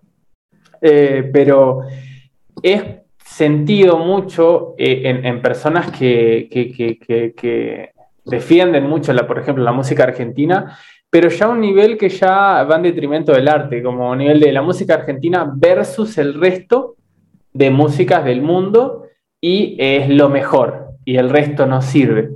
Y no, eh, para mí no, es, es, música y está hermoso llamar tu música y aparte uno sentir que, bueno, yo de, la, de lo, que mejor voy a hacer y lo que mejor voy a representar es la música, por ejemplo, en tu caso es capaz vos podés decir, lo mejor que voy a poder representar es la música argentina porque yo nací en ese contexto, etc. Pero es una cuestión casi de, de, amor, ¿no? A lo de uno y, y, de, y de, división de tareas, porque es difícil tratar de divulgar todo, toda la música que existe en todos lados y hacerlo todo muy bien. Pero también hay una parte que me parece a veces lo, lo siento, eh, que del tema de defendamos lo nuestro y, y, divulguemos lo nuestro, que está buenísimo, pero hay veces que pasa, divulguemos lo nuestro como, eh, como si fuese en el campeonato de fútbol versus eh, la música de ese otro país, y ahí ya me parece que no, me parece que, que no tiene que, haber barreras musicales, el arte es arte y es, y es hermoso, hay que disfrutarlo, aprender y hacer el arte que uno más se identifique y que con más sinceridad eh, lo pueda hacer, ¿no? Sí, tal cual, tal cual.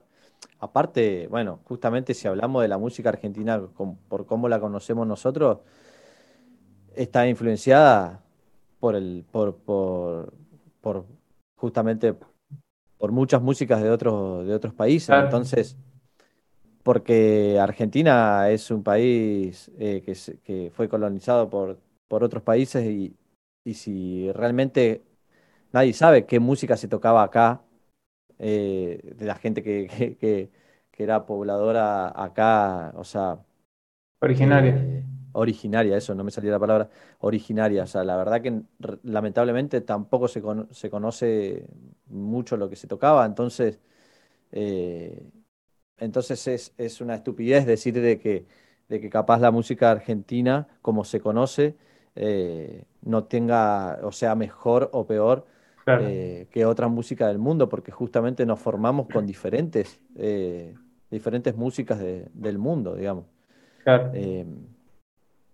pero, qué sé yo, es como decís vos, igual el arte, la música en general es muy difícil porque como son interpretaciones que a cada uno les pega o las toma como diferentes, o sea, es como que yo vea un cuadro y a mí me genere algo y a vos te va a generar otra cosa.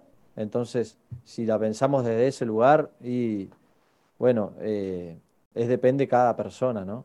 Y ahí justamente entra todo lo que estamos charlando, que no sé si está bien tocar esto con este instrumento, no sé. Eh, eh, para mí son siguen siendo todas interpretaciones artísticas y y depende también la, la, persona, ¿no? Porque finalmente siempre estamos tocando para alguien, ¿no? O sea, eh, siempre todo lo que hacemos es para compartirlo con, con otra persona, o, ya sea para que te escuche, no sé, cualquier persona, pero siempre va a estar compartido, ¿no? Y generar algo, ¿no? Y generar una vivencia, un sentimiento en alguien. De hecho, Juan Falú, acá en este podcast, dijo algo genial eh, que estaba hablando de algo que, me parece genial y que, que también coincido mucho y, también me pasa a veces que él le, parece un gran problema en lo que es el, por un lado, el, disfrute de, escuchar música, eh, de, esa,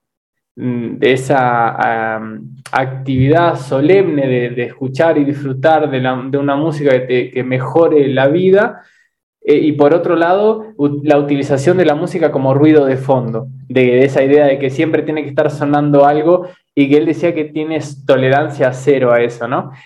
Pero él después de decir eso tan genial, dice, ahora, ¿quién tiene derecho a decir que la música mala es esa y no la otra?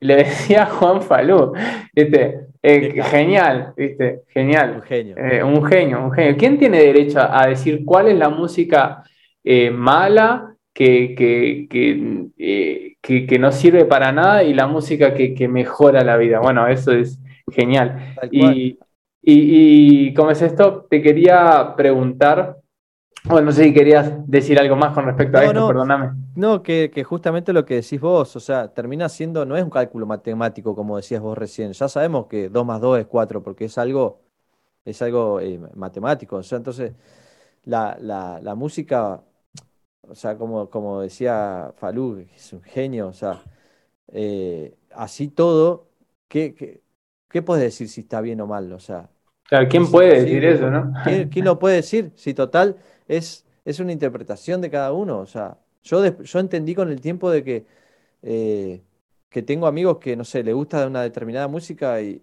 y capaz se conmueven igual que yo escuchando otra. Y yo le digo, pero ¿cómo? Pero pasa en todo, o sea, es como, ¿cómo podés tomar coca? A mí no me gusta la coca. Yo prefiero tomar una cerveza, ¿me entendés? Pero bueno, el chabón siente lo mismo cuando toma un vaso de coca, siente lo mismo que yo cuando tomo un vaso de cerveza. ¿Está bien o está mal? La verdad no sé. Eso es, es una pelea constante que, que, que nosotros como individuos tenemos que hacer constantemente, casi de tipo levantar la mañana, a hacer el desayuno y pelear con el ego, ¿no? Pero es una cuestión de, de nuestro ego, de tratar de todo el tiempo eh, recordar que nuestra visión no es la, la, la, verdad, ¿no? Nuestra, nuestra forma de ver las cosas no es la verdad de la vida, es una interpretación más de las millones que puede haber y puede estar equivocado o no, o a veces ni siquiera se trata de estar o equivocado o no, como en la música, ¿no? No es es lo único que vale es tocar con el instrumento antiguo o tocar con el instrumento moderno. Son dos maneras que uno elige la que más le conmueve, etcétera, ¿no? Y te, quería, te quería preguntar algo que me, que, me, sorprende muchísimo eh, de vos, con tu resistencia, hasta física inclusive, con respecto al, sacrificio, ¿no? Que, te dije al comienzo.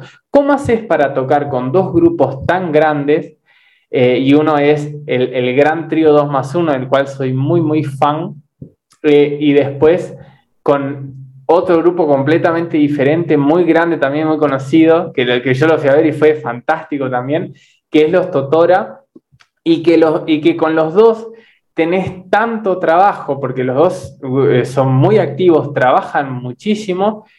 ¿Cómo hace? ¿Vos tenés un clon? Contame la posta. es un quilombo. Es un, Es un no. Yo solo de eh, pensar me pongo nervioso, me pongo tenso. ¡ah! No, no. Bueno, eh, te digo la verdad, ahora estoy más tranquilo, estoy bastante más tranquilo. Justamente algo de que me hizo eh, la pandemia, una de las cosas que me hizo darme cuenta es que estaba re loco. y... Estaba pasado de rosca. Sí, sí que a su vez me encanta, ¿eh? me encanta y, es algo que disfruto también estar así como es, como, como teniendo esa presión de estar muy activo de acá para allá. Pero eh, lo hice durante un tiempo largo y ahora, ahora en este momento estoy un poco más tranquilo, ¿viste? Justamente la pandemia me hizo dar cuenta que eh, bajar un cambio eh, es mejor, es mucho mejor a la hora de tocar, a la hora de vivir, mucho mejor. Pero, pero bueno, sí, como decís vos, son dos, dos grupos que tienen una actividad tremenda. Incluso ahora los Totora están, bueno, justo ahora hay un receso de, vacaciones, pero, pero este último tiempo eh, venían tocando alrededor de cuatro o cinco shows por semana, eh, que es un ritmo impresionante. Y, bueno, y el trío a pleno también, porque por empezar todos los domingos ahí, eh, en la Peña de Morphy, lo cual los sábados a veces yo terminaba retarde y iba al programa hasta a veces sin dormir.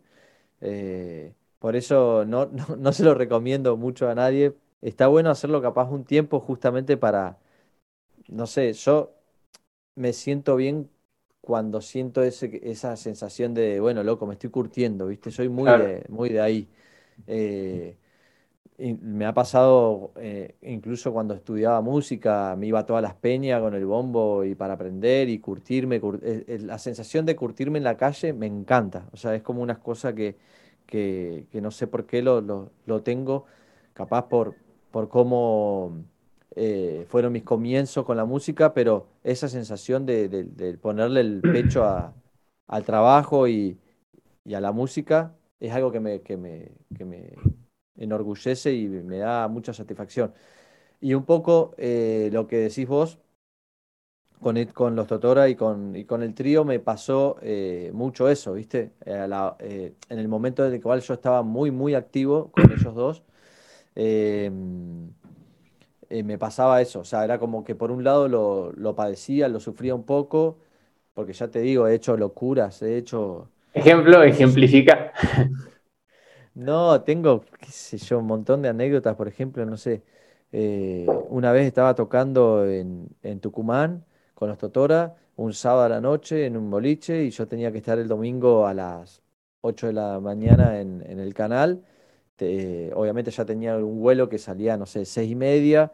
El, eh, se empezó a retrasar el show, el show, el show, y en la mitad, o sea, en el último tema, en la mitad, que encima es el hit de la banda, eh, me tuve que parar y me tuve que ir. O sea, tuve que, estaba tocando, dejé los palos y me fui, que tenía un remix que me estaba esperando en la puerta. Qué eh, tensión, por favor, ¿no? Sí.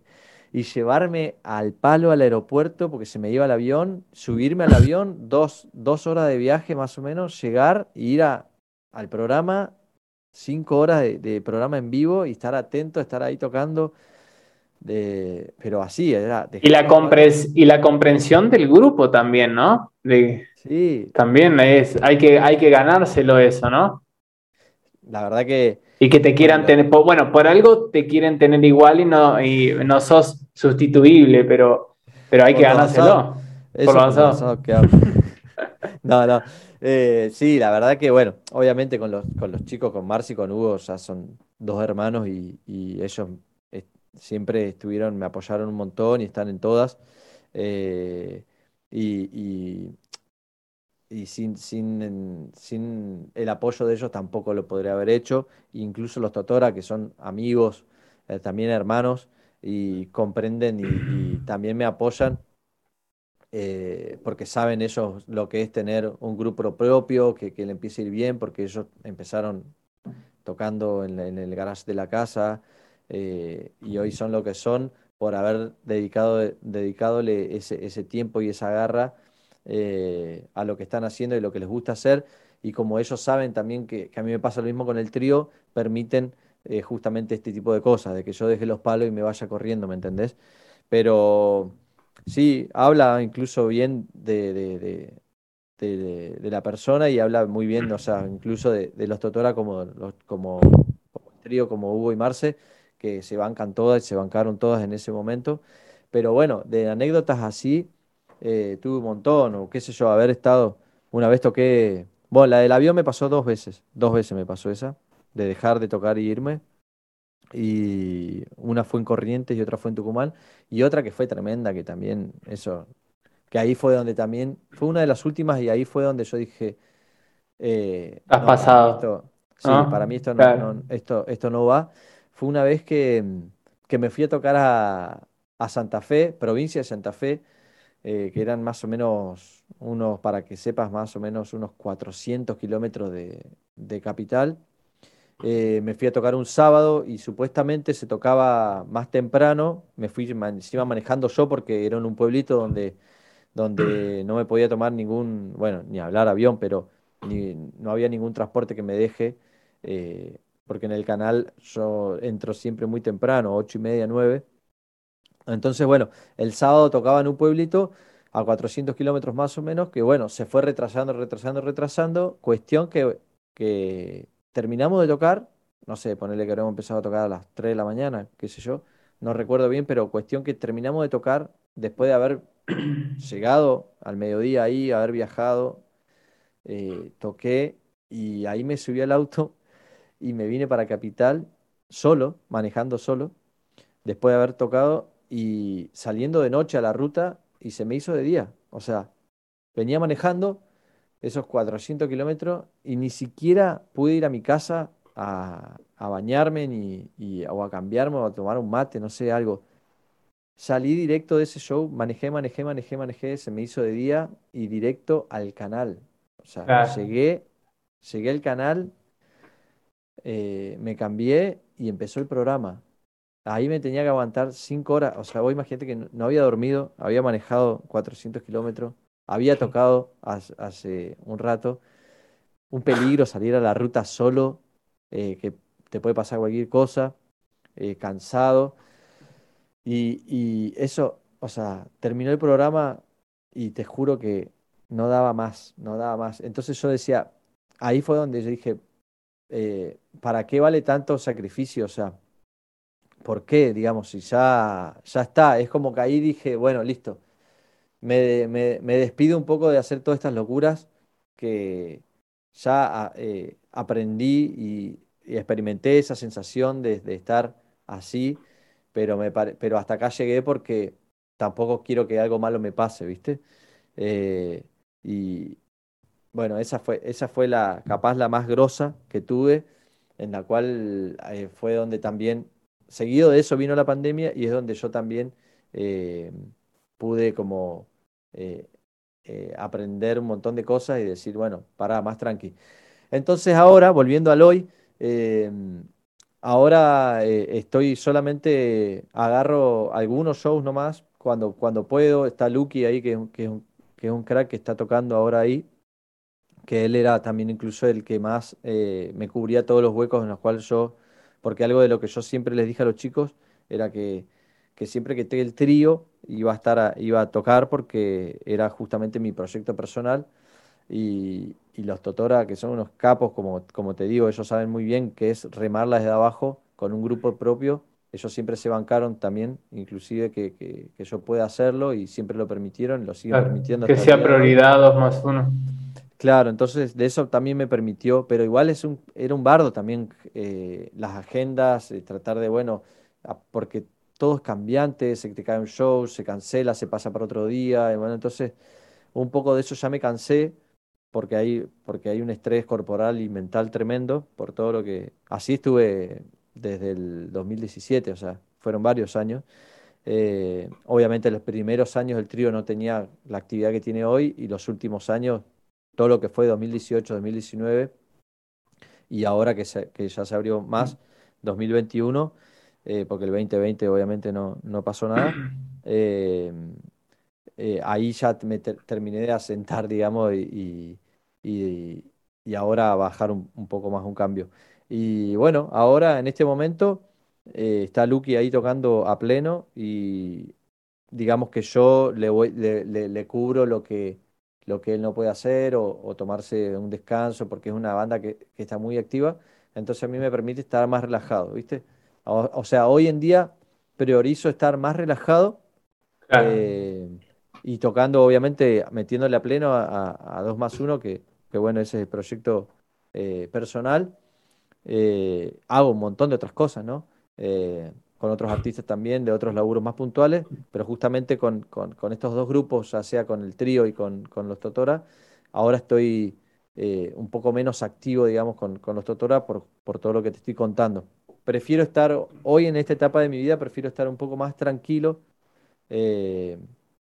y, disfrutar más de otras cosas, ¿viste? Del momento de, lo que, de lo que estamos viviendo, incluso con el trío que está buenísimo y, y, bueno, pero los chicos me encanta, me encanta ir a tocar cumbia, la paso bárbaro, son, son mis amigos, ya son, está, buenísimo. Voy, voy como, cada vez que voy, voy como de, en otro lugar, ¿viste? Es como, una, es como esa, esa junta eh, de amistad que está buenísimo y encima tocando juntos, está, está bárbaro. O sea que para cambiar, para eh, eh, bajarle un poco a los totoras, ahora ya el chico, este Lucky es, Lucky. Sí. Este chico Lucas, Lucas eh, ya no sería tu suplente, sino que son como los dos trabajando en conjunto. Sí, eso en verdad siempre fue así desde que vino él. Eh, obviamente al principio, o sea, eh, con, los, con, el tiempo fuimos trabajando mucho más a la par, pero hoy, en este momento él es el que está tocando y, y yo estoy como sí, llamemos una suplencia o, un reemplazo, por así decirlo, de cuando él, eh, cuando él no, no, pueda estar. Pero, pero sí, básicamente lo que, lo que pasa hoy es eso. Em, porque es muy difícil sostener, sostener dos grupos tan, Eh, Sostener uno de los dos es difícil. Sostener dos es de inhumano ya. Qué increíble, ¿no? Eh, eh, me sorprende mucho toda esa actividad que haces. ¿Cómo la sostenés? Al, mismo, no, ya, ya, ya es tremendo, pero ya, ya no, no, no lo Ahora, qué interesante, perdón, un pequeño bocadito, disculpa que te interrumpa. Qué interesante porque hasta los, hasta los sueños que se hacen realidad o esos ideales que uno quiere de me encantaría que pase esto, cuando pasan, hasta eso también precisa un límite porque también si no pasa a ser en detrimento de tu, de tu integridad, ¿no? Sí, tal cual, tal cual, es lo que, es lo que me empecé a dar cuenta este, este último tiempo, ¿viste? Y también hay que ser cuidadoso porque, porque eh, a donde está el problema es donde quedan perjudicados los demás, ¿viste? Eh, claro, hay que ser responsable, ¿no? No puedes dejar tirado a dos más uno en un show que cerraron o los Totora que te esperaban y, ¿no? Tal cual. Por suerte nunca llegué a un extremo así. Siempre, o sea, cumplí, he hecho locuras. Por ejemplo, una, una última eh, que pasó. O sea, el compromiso llega, tiene un límite, ¿no? O sea, yo siempre igual me comprometí al 100, hágalo con lo que haga, pero cuando la otra persona ya es perjudicada o, ya empieza a rozar algo que, en verdad está trabando la maquinaria, ahí ya no, está bueno. Entonces, creo que yo en un momento ya empecé, empezó a pasar eso y más ahora que, fue muy loco porque cuando se abrió todo un poco más por de la pandemia, es como que, como que fue un boom de todo y, lo que no se hizo capaz en dos años se empezó a hacer en meses entonces se abrió todo muy de golpe y eso fue también un poco lo que, lo que no pude sostener. Entonces opté por, por lo que te estoy contando de, de capaz correrme un poco más, eh, más que nada de los Totora, pero, pero la, eh, hay una anécdota que es buenísima que, que me pasó con esto de, de decir, bueno, el compromiso.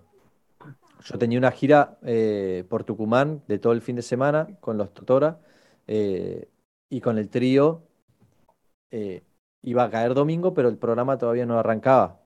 Eh, yo estuve toda la semana tratando de hablar con el productor y qué sé yo, para que me den una, una respuesta de por sí o por no. Bueno, llegó una fecha límite en la cual yo tenía que decidir si podía ir a la gira a Tucumán con los Totora o quedarme para hacer el programa. Entonces, como no hubo respuesta, yo dije que sí a la, a la gira de Tucumán. El mismo día el mismo día que, que, estaba, eh, fue un jueves, nosotros nos íbamos micro de gira viernes, sábado, domingo, y el lunes estábamos acá, micro de gira que tarda, qué sé yo, 20 eh, horas tardará Tucumán, bueno, eh, sí, más o menos. nos fuimos, el mismo día, estábamos incluso con los chicos reunidos en la sala para ver qué pasaba, yo salía a las seis y media de la tarde, me acuerdo, del obelisco, nos pasaban a buscar por ahí con el micro de gira y nos venían de La Plata los chicos y nos íbamos para Tucumán. El mismo día estábamos acá en la, sala a la tarde, tipo 4 de la tarde, o 3 capaz, nos llaman de la producción, chicos, empiezan el domingo. O sea, el mismo día. Yo, yo me iba, en tres horas me iba a Tucumán, nos llaman y nos dicen, chicos, el domingo arrancan. Bueno, sabes el estrés que pasé ahí porque digo, o sea, tengo que irme, pero también tengo que estar acá. Eh, ya me comprometí con los chicos, pero también saben que, el compromiso con el trío y, el programa es un compromiso muy grande. Era el primer programa, era, era imposible de que yo no esté en el primer programa. Bueno, toda una cuestión así en lo cual agarré y dije, bueno, buscándole la vuelta, justamente Lucas tampoco podía ir, eh, y agarré y tratando de, ver cómo podía zafar, agarré y saqué un pasaje. No, estaba subiendo por la escalera acá de la sala que es donde estoy ahora, Fran, que, es amigo, compañero también de este lugar y ya ha tocado mucho con los Totora también en, en otro momento y ahora también le está tocando, pero en ese momento hace bastante que no tocaba, le, está subiendo la escalera y le digo, escuchamos una cosa, ¿qué tienes que hacer el fin de semana? Eh, no, no sé por qué. Nos vamos ya a Tucumán, le digo. Pero pará, no entiendo nada. Sí, eh, nos vamos, de paso le expliqué, hay que tocar tan, tan, este show, este show, este show, qué sé yo, en Tucumán, vamos ya a tu casa, hacemos el bolso, nos vamos al obelisco y yo te acompaño. Entonces lo que hice yo fue, me saqué un pasaje de, de Tucumán a Buenos Aires el sábado a la tarde, yo iba a llegar a Tucumán el viernes, entonces me fui con él en el micro, eh, yo me pagué un pasaje y a la vuelta y me fui con él explicándole la música, digamos. O sea, tuvimos 20 horas de viaje, yo me subí al micro y 20 horas de viaje con él, eh, pasándole la música, fíjate este corte, repasamos todo como, como ahí en el aire, digamos, eh, para que él esté perfecto para, para, ir a tocar. O sea... Muy bien él también, ¿eh? Sí, no, crack. Muy profesional. muy profesional.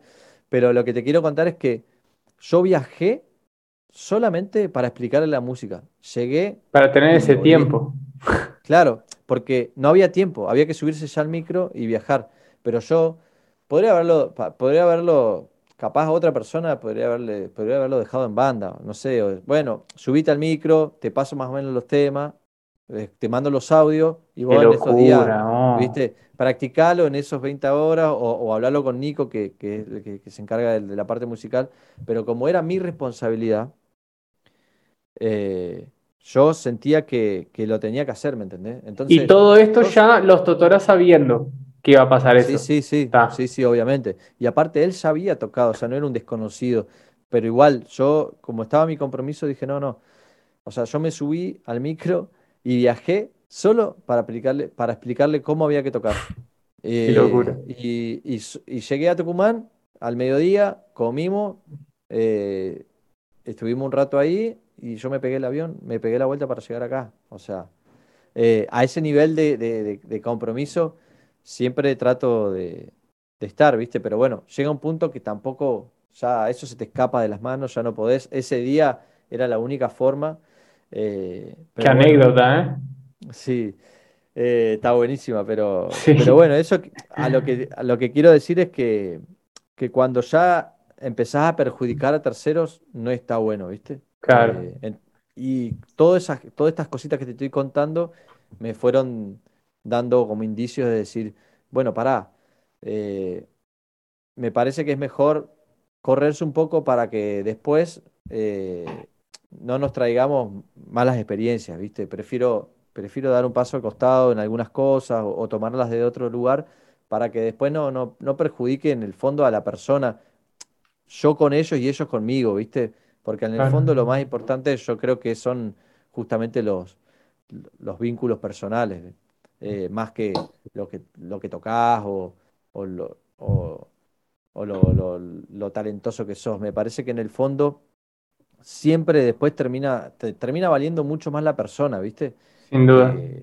que lo que uno ejecuta en un instrumento, porque la verdad que te pasás demasiadas horas después con, con alguien, eh, te pasás mucho más horas compartiendo con la persona abajo del escenario que arriba del escenario. Arriba del escenario son unas horas, pero después tenés que viajar, comer, eh, dormir, convivir con, personas, ¿viste? Entonces, eh, no, está, no está bueno que, haya eh, roces o, malos entendidos, ¿viste? Yo prefiero siempre estar tranquilo con eso y, justamente estar bien, ¿viste? Yo soy una persona que, me gusta estar bien todo el tiempo y, estar en un ambiente donde haya buena energía.